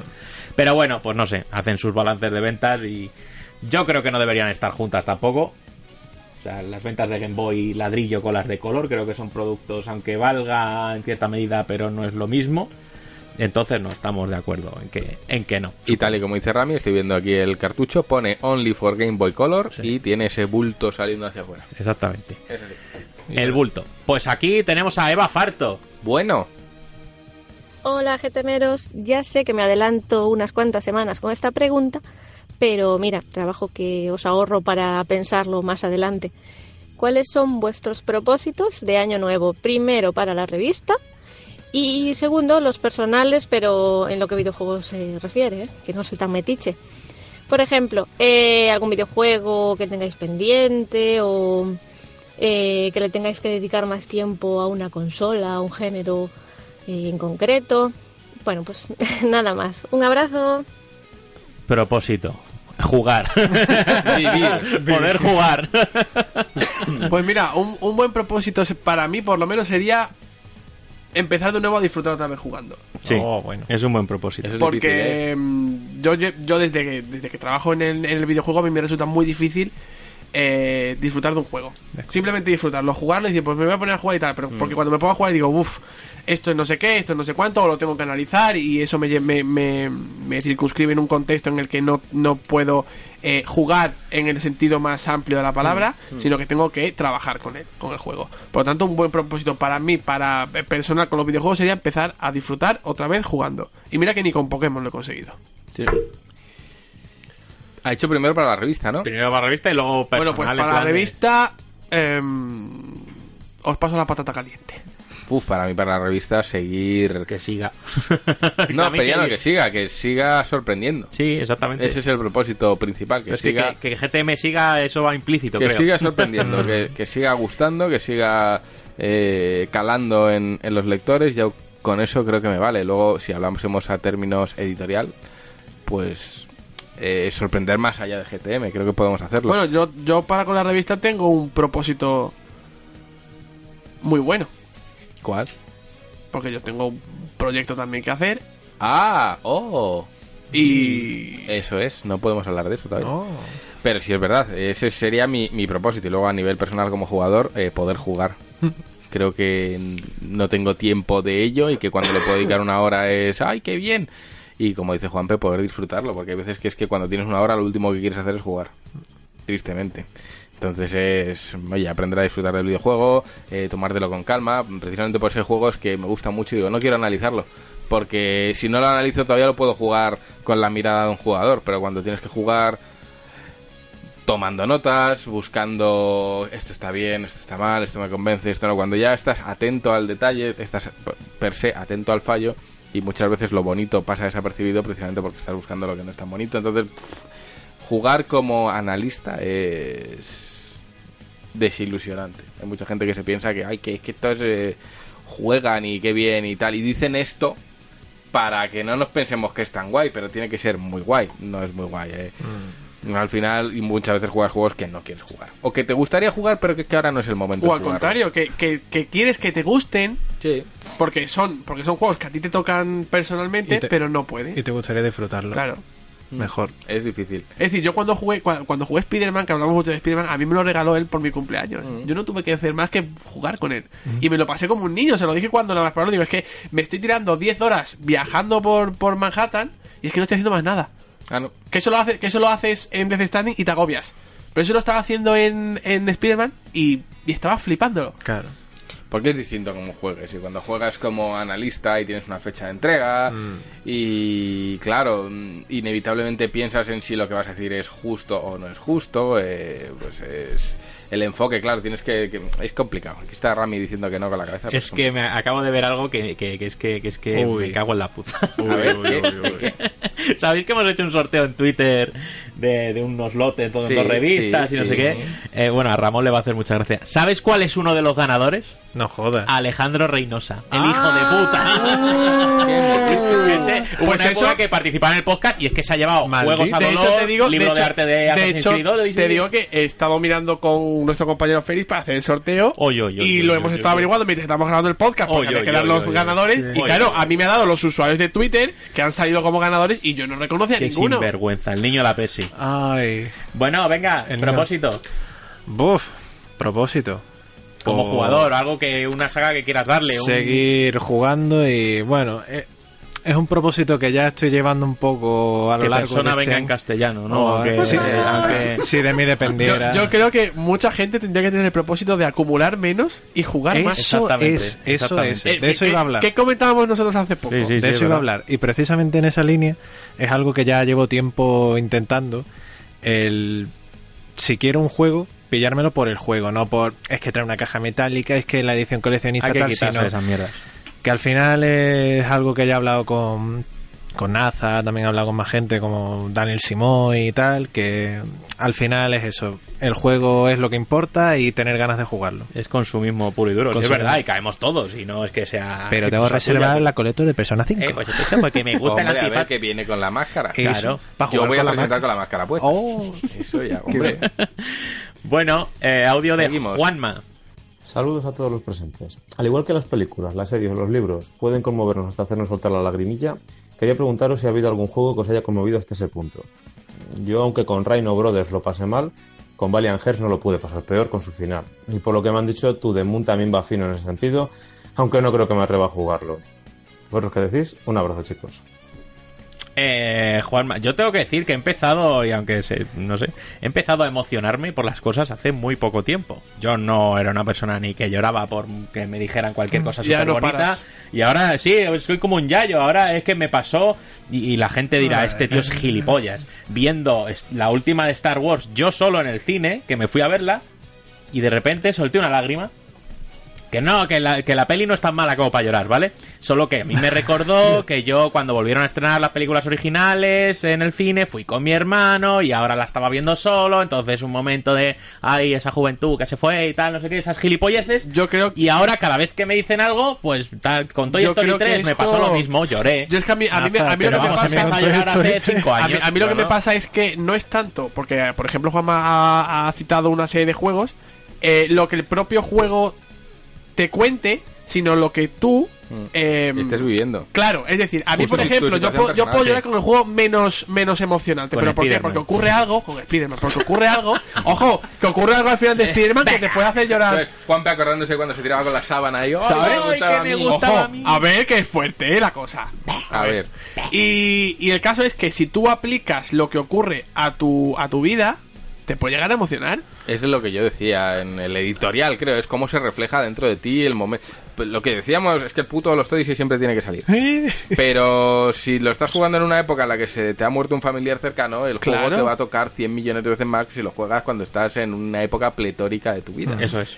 Y es así. Eh, eso no quiere decir que, oye, pues si estoy en un momento de ruina voy a jugar juegos ruineros para alimentar la No, ruina. Ni no, pero esa donde, pero casualidad donde, cósmica. pero donde, donde a lo mejor no hay ningún mensaje eh, que te pueda calar a nivel emocional, tú lo encuentras. Porque sí. como una vez más, eh, la ideología y estas cosas están en los ojos del que observa. Entonces, cuando hay alguien que está muy centrado en un tema social, véase eh, odio el capitalismo, ves capitalismo por todas partes. Entonces, donde alguien ve una cosa, no, tú, tú ves un mensaje de apología y eso lo hemos visto. Yo lo he visto en comentarios de la peli del Joker, gente diciendo, pero tío, tío, cada uno al final ve lo que se refleja dentro de sí mismo.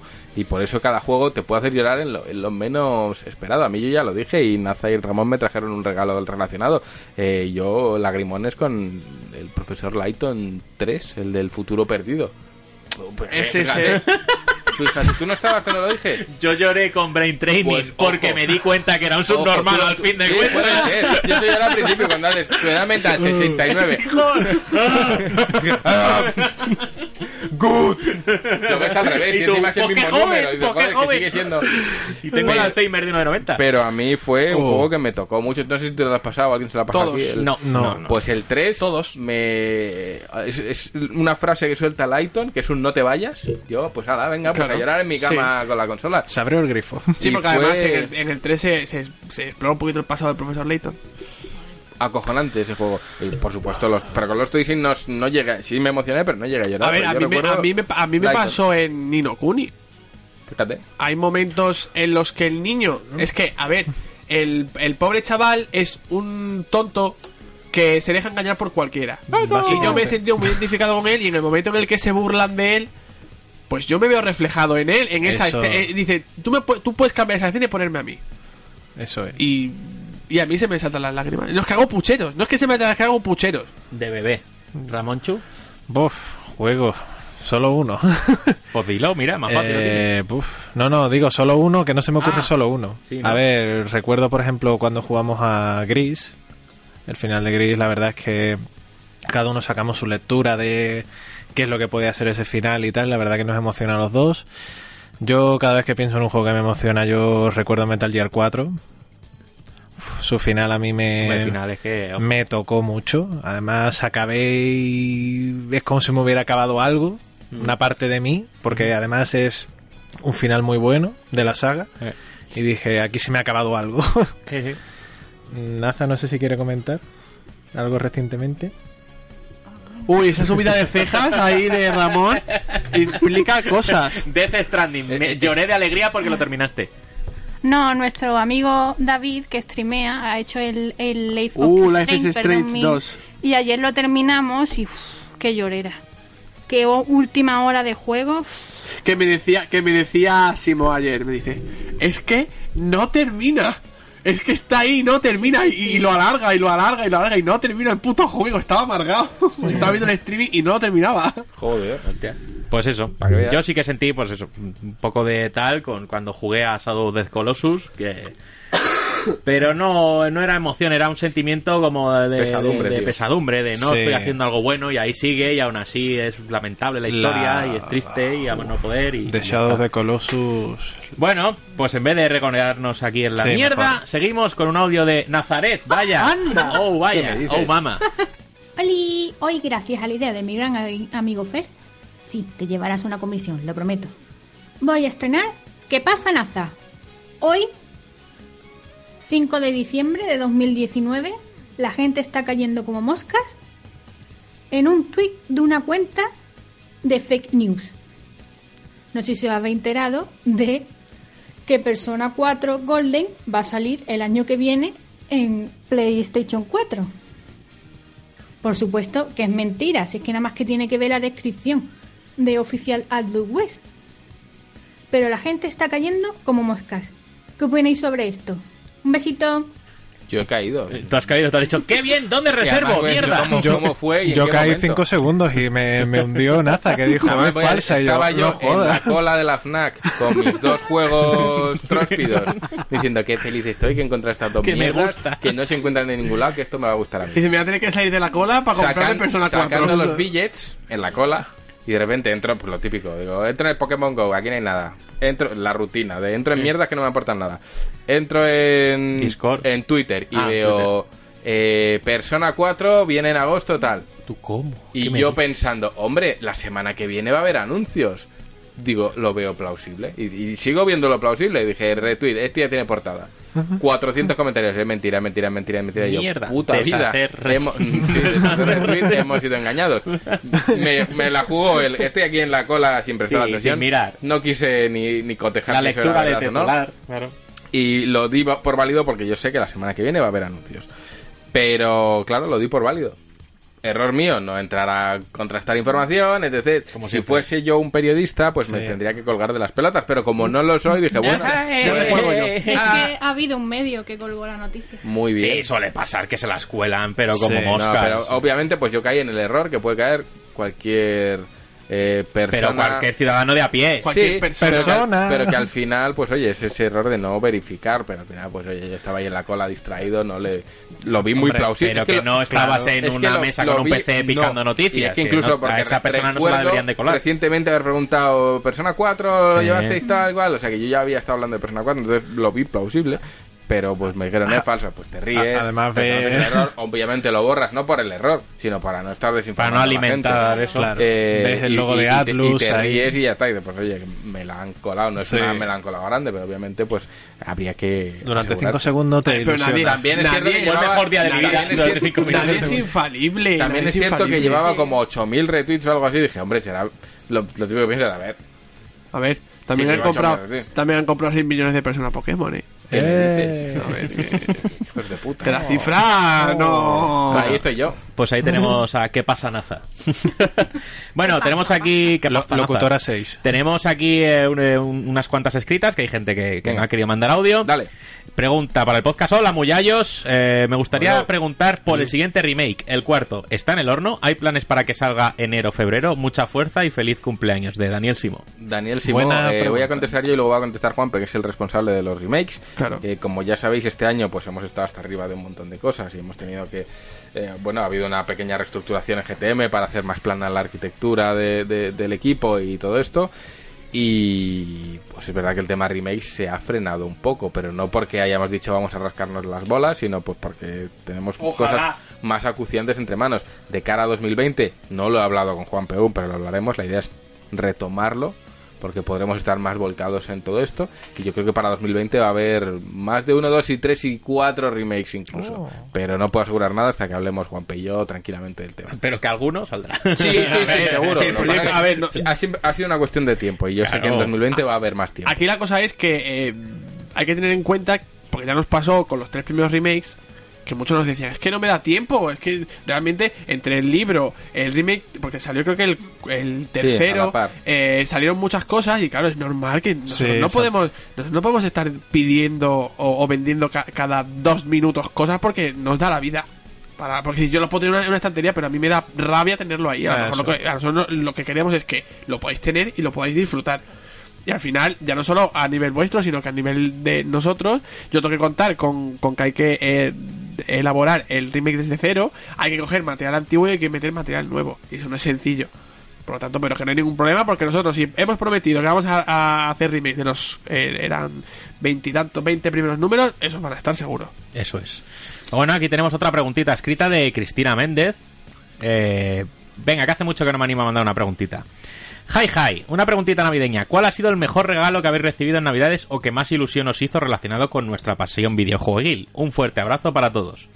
Pues aquí el mío lo tengo muy sencillo y fue las navidades pasadas que me dijo Juan, mm, bueno, ¿qué? ¿Y si te metes en GTM a full? Y yo dije, vi la luz y lo estuvimos hablando y, y lo hice. Y eso fue, o sea, yo en Navidades cuando dije a mi familia que había apostado por mis estudios en cocina y que me había apoyado tanto tiempo, dije, no, que dejo la cocina.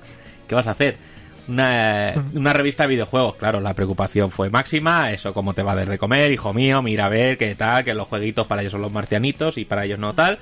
Y aquí sigo un año después y, y- y lo que queda por venir. Entonces, Eso eso, de, mo- de lo que yo sé, mejor regalo navideño, videojueguil además, vamos, ever. Sí, sí, a tope. Yo es que no lo considero un regalo, pero bueno, él sabrá. Para Es un marrón. fue, eh, una hoja de ruta, es necesitamos a Rami más que a nadie. No, pero háganme caso que mi situación en la que estaba eh, fue eh, ver a Dios De ver a- directamente. Pues mío, no sé. Mi familia nunca ha tenido por costumbre regalarme cosas de videojuegos, fíjate. Es en plan, eh, se lo compré él. Esto no, que es No droga voy a alimentar niño. esto. Pero sí, recuerdo, por recordar, siempre dicen que el primer recuerdo es lo que vale, ¿no? Pues Sí. yo recuerdo unas navidades en las que se presentó eh, la Nintendo 64 en casa. Mis padres metieron un peine dentro para que la forma pareciese otra cosa. Y yo dije, ¡ay, ay, ay, ay! Peine volando por ahí, que me gusta. Venía con el niño Total. un, mini, Y- un mini ahí. y fue así, no fue tan hardcore como el caso Rami, que ya jugaba a la consola antes de que se la regalasen. Sí. Pero lo podréis leer en el anuario. Eso es. Eso es. Pero sí, ese fue el recuerdo de videojuegos que más recuerdo, de ver la Nintendo 64. Además, se supone que nos hacían salir de casa. Ya venía Papá Noel, salías y entrabas y ya Pero venía. bueno. Y ña, ña, ña, ña. Sí, Hombre, porque es que venía Papá Noel. eso es. Monchi. Uf, pues yo, coincidiendo con el tema de antes, creo que el recuerdo que más tengo es el de la PlayStation 1, cuando me la regalaron Claro, por fíjate, Navidad. claro. Además recuerdo que fue un canalla, me levanté en mitad de la noche, Canalla. Y- me fui al salón Y, y me puse a ojear, encendí la luz y vi ahí desplegada la PlayStation con varios juegos, el Tekken, el Spiro, el Dragon Ball, que era el que más esperaba. Y ese recuerdo se me quedó grabado en la memoria. Qué inocentes éramos en aquella Ya época. No, que bueno. Nos parecía la hostia. ¿Qué eh. quieres que te diga? Ya. Ojalá, ojalá, volver. ojalá volver. Que yo es que era capaz de no dormirme y estar en la cama callado dos o tres horas Sí. Pero diciendo... Vale, ya. Ir por el es. pasillo como Eso, Tenchu, eso. ¿sabes? Sí, Ir ahí, eso es. Con tu pijama ahí. De- Decir así, hace, hace la solapa del regalo. Ay, que me gusta. Esto es lo que yo ay, quería. que me Esto- gusta. Luego el puto calcetín de mierda de hecho, ¿no? Eh, Esto fuera. Esta la mierda. Pero sí, sí, o sea, esa ilusión en el cuerpo, Eso, ojalá pudiera tenerla y, y recuperarla. Juanpe. Pues a mí, a mí me ocurre que tampoco había mucha costumbre en, mi familia de... Yo pedía videojuegos y tal, pero era una cosa muy extraña y además, pues, eh, aparte de extraña la cara. Y sí que es verdad que yo no he- siempre he tenido la, la consola que quería y demás, pero mm, como sabía que la iba a tener, porque mm, la verdad es que mi madre siempre se esforzaba en que si yo quería esta cosa me la, me la tenía. No es que me hiciera especial ilusión, pero luego llegó un punto en el que ya todo me lo, me lo compraba yo porque no, no había posibilidades y, y digo, pues ya me lo compro yo. Pero yo recuerdo que ya no es de videojuegos, pero eh, yo cuando entré en GTM el primer año, que empezamos a trabajar todos, eh, Juan nos regaló a dos compañeros una cesta de Navidad. Y en esa cesta de Navidad, aparte de ciertos regalitos muy interesantes, porque eran plan de videojuegos y había cosas navideñas, turrones y demás, estaba su libro. A mí lo que más me gustó fue su libro. Y mira que había un Pokémon dentro Anda. y un profesor Layton. Eh, Bueno. porque me lo dedicó. Y era de los pocos que él tenía en tapa dura. Y, y yo creo que desprenderte de algo así es muy difícil. Y realmente no nos conocíamos de hacía, de hacía tanto tiempo. Son, yo, yo ya os he dicho que son. Yo mido mucho los gestos, más que la propia cosa en sí. Y tengo que decir que luego el siguiente año me regaló otra cesta de Navidad. Anda. Qué sinvergüenza. De temática de Star Wars. Pero bueno. Luego me fui arruinando. y ya se acabaron las putas Es verdad. Yo, a ver, Juanpe sabe que, bueno, dinero he perdido. Todo el que has querido. Sí. y más, sí. Y el que no has querido. Sí, sí, sí, yo lo quise dar todo. el otro día en FNAC. Pero Has perdido dinero. Estas navidades algo le caerá a este señor. Pero No bueno. voy a avanzar. Qué sinvergüenza. Ah, eso es así. Bueno, tenemos aquí a Vicente que nos ha escrito también que dice, espero con ansias, bueno, un saludo equipo siempre, por supuesto, espero con ansias el libro de Blasphemous y me gustaría saber más cosas y fechas. Y ya de paso, cualquier cosa sobre los proyectos que tengáis aparte de la revista. Un abrazo, ¿eh, Vicente? ¿Quieres saber muchas cosas? Qué bueno. Qué sinvergüenza. Qué atino, ¿no? Qué puntería. Eh, repetimos, proyectos que Eh, eh, que ¿Quieres saber? espera con ansia Blasphemous, que para Sí. cuándo El- y qué el más cosas. Y que, no, sigue, a ver, no va a ser que hagamos nosotros el libro, Blasphemous el 2. libro de arte está ya, las cubiertas están en imprenta. eh, y el libro está va a entrar en imprenta este martes. El día 10 de enero se hacen los envíos en torno al día 10, no puedo garantizar que sea el día 10 por tal, pero bueno. Torno 10 si no es el 15, 10 sí. será el 11 o el 9. Sí. Pero se harán todos los envíos y los, las unidades restantes, que van a ser 400 unidades, las que se pondrán a la venta en exclusiva para los socios de GTM. Agotadas esas 400 unidades, no hay garantía de reedición ni nada. Hasta ahí podemos leer. Exactamente. ¿Y proyectos personales? Personales.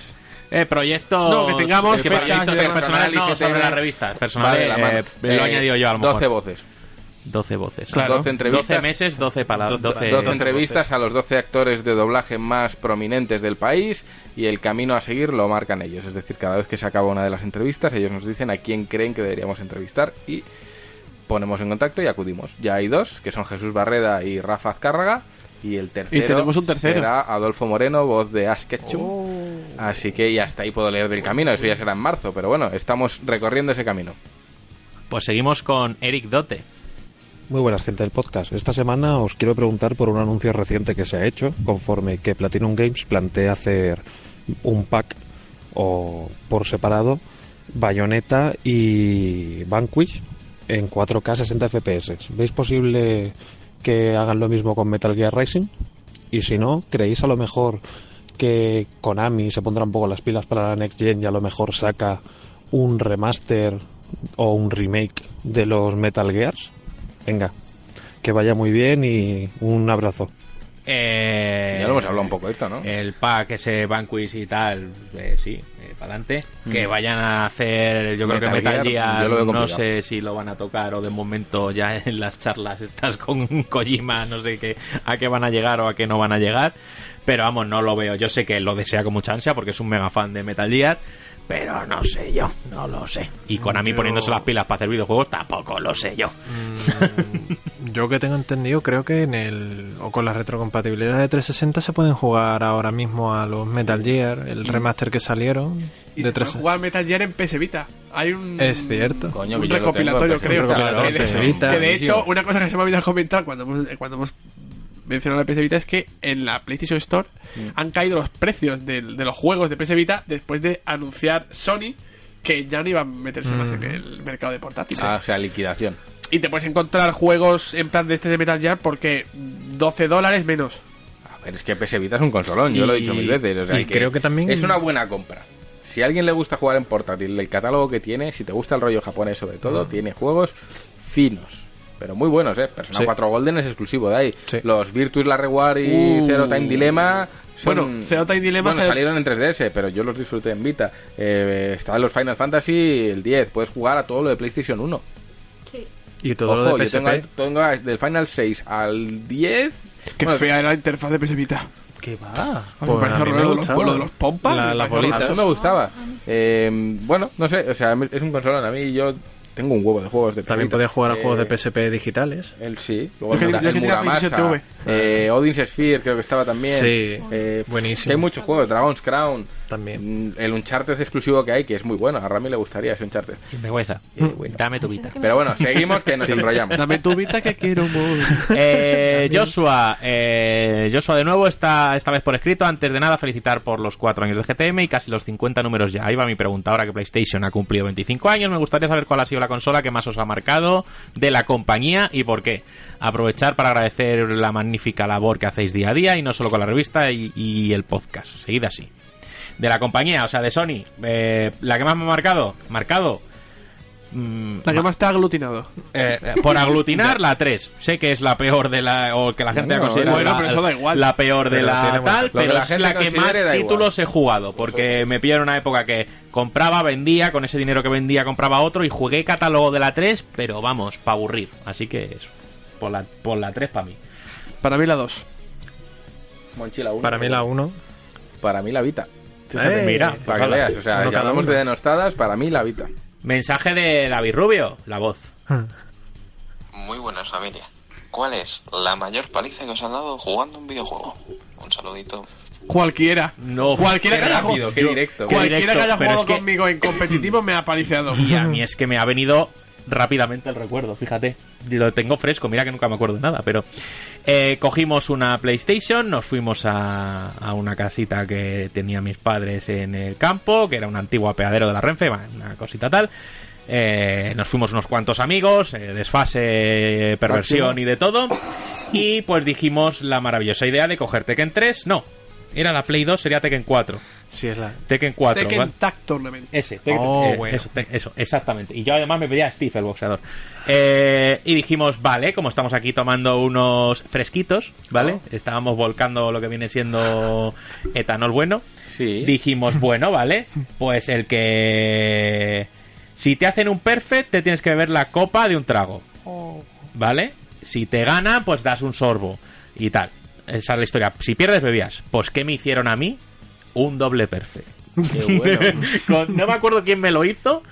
No me acuerdo ahora mismo, pero me hicieron un ¿Por doble no se perfect. acordará? Claro, y me tuve que trallar eh, dos copas de Hidalgo. Te hicieron Eh, un cao a ti, ¿no? Sí, sí, sí, un cao a mí. No, eh, luego vino la Guardia Civil y eso que la casa está en medio del bosque. En fin, hasta ahí puedo leer. Muy bien. Nada malo, pero es que la estábamos liando Entonces, bastante fuerte. entonces los que te ganaron fueron, fue la Guardia Civil. Gran paliza. Así que esa es la gran paliza que recuerdo en mi vida. No sé si recordáis alguna Yo es que épica. no soy muy competitivo. No, no, es que a mí me ganan Yo- en cualquier cosa. Yo, de hecho, ahora que. Precisamente con Tekken 3. Yo recuerdo, claro, yo jugaba, pero lo típico que juegas de pequeño, con la máquina en fácil, tal. Y de repente llegó el, mi cuñado y era un máquina jugando. Y te pasó la mano Me- por la me cara. pasaba, vamos, por el suelo. Sí. Usaba Warren y me tiraba El Warren, es que- Eh, eh, el yo- helicóptero. Y yo asqueado, o sea... No, el del helicóptero es Eddie. Pero después... Bueno, pero Jugarán también hacía pasaditas de helicóptero. Bueno, Eddie era el de la capoeira. Pero después llegué yo, claro, y ya me puse serio. Cogí a Yoshimitsu, me ponía todas las tardes y le dice era él después. Se la devolviste. O sea, fue una venganza, Pues ¿no? yo antes de que vayamos al siguiente me acabo de acordar. Jugando a Warcraft. Anda. ¡Ay, ya he construido mi...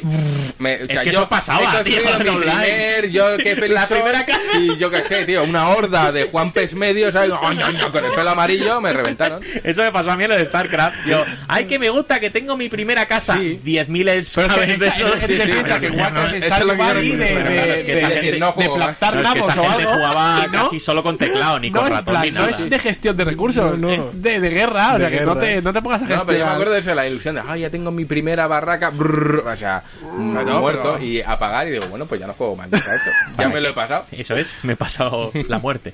Eh, mensaje de Fernando. Hola familia, casi todos sabemos que la duración de un juego no influye directamente en su calidad.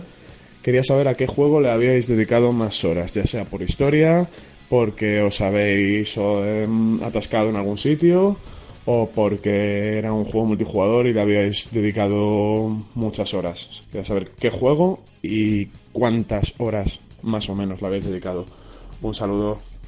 Eh, no lo sé. Yo, creo- yo creo que dejando a un lado cualquier título que pueda ser de corte RPG, que sí que te implica ya por el propio por superar el juego una cantidad de horas importante, eh, los multijugadores son los que se van a llevar más horas. Claro. Y en mi caso, yo he jugado mucho a Overwatch, pero sé que el que más ha llevado, el que más horas de mi vida se ha llevado ha sido World of Warcraft. Pues yo puede ser que también, y eso que jugué poco, que estuve una época Yo corta, des- pero al final si hacemos conteo de horas, seguramente Desde que salió el primer juego hasta la segunda o tercera expansión, fue a piñón. ahí pegado, ¿no? Y tú serás el Dark Age of Camelot. Eso es. vale, no hace falta decirlo. no tengo que decirlo. Y Monchi será. No lo sé. Pues yo tuve una época de League of Legends que jugábamos todas las tardes. Al Lolete bueno. Al Lolete bueno. Ay, Mm, Qué millennial. Pues ya está, ¿no? Ya Queda una. Venga. La última de Adri, que ha entrado en el poste. Hola, buenos días o buenas tardes, eh, depende de cuando estéis viendo esto. Eh, bueno, soy Adrián Chavero, ¿vale? Más conocido como Fenoz o como el reanimador de, de Eric. Así que nada, eh, es mi primera vez, así que bueno, eh, voy a preguntaros, bueno, voy a recomendaros algo, algo suculento. Eh, a lo mejor escucháis un poco de eco, no preguntéis, ¿vale? Os lo podéis imaginar. Eh, mi recomendación es que si no habéis jugado a Rocket League, eh, la verdad es que es un juego eh, muy muy guapo. eh, lleva muchas horas, sí que es, no es un juego para, para todo el mundo, pero creo que si le dais una oportunidad eh, os puede gustar mucho. Así que nada, espero que, que os guste y nada, nos vemos en la próxima. Un saludo a todos. Bueno, pues oye, Fenos nos Bueno, Fenos. un rocket plantando un rocket. Eso es, un cohete soltando un cohete, sí señor. Eso es. Eh, yo he probado Rocket League y, y obviamente sí que hay ti. que no es que no sea para mí pero hay que hay que no no no no entras y ya puedes disfrutarlo. Hay que saber bastantes cosillas y, y entré y no no no no. Me No hice un lío salí y no he vuelto a entrar. Así que no. Yo no tengo en Switch. Mm, así que nada. Pero bueno gracias. Barre para casa porque él es profesional de Rocket Claro. League Hombre. es jugador de eSports y entonces barre para casa y dice que me gusta a mí el Rocket League eh, número al azar del 1 al 12 que son las preguntas que hemos tal le El doy al botoncito y ha ganado el 4. Y el 4 es No me jodas. Nazaret. Nazaret. Os lo juro. Que lo llevas puesto. Así que bueno, Naza, pues oye, te ha salido bien, eh, te ha Espera, salido bien espera. el libro. Bueno, pues ya que me ha tocado y Le dedico el premio a mis le padres. dedico el premio, bueno, se lo dirijo el premio, se lo regalo a mi gran amigo Daniel Simón. Pero Te bueno, quiero, guapetón. pero bueno. Pues nada, pero qué bonito, cómo surge el amor. Ah, y, y donao, y tres. Y tres, ya Y está. tres.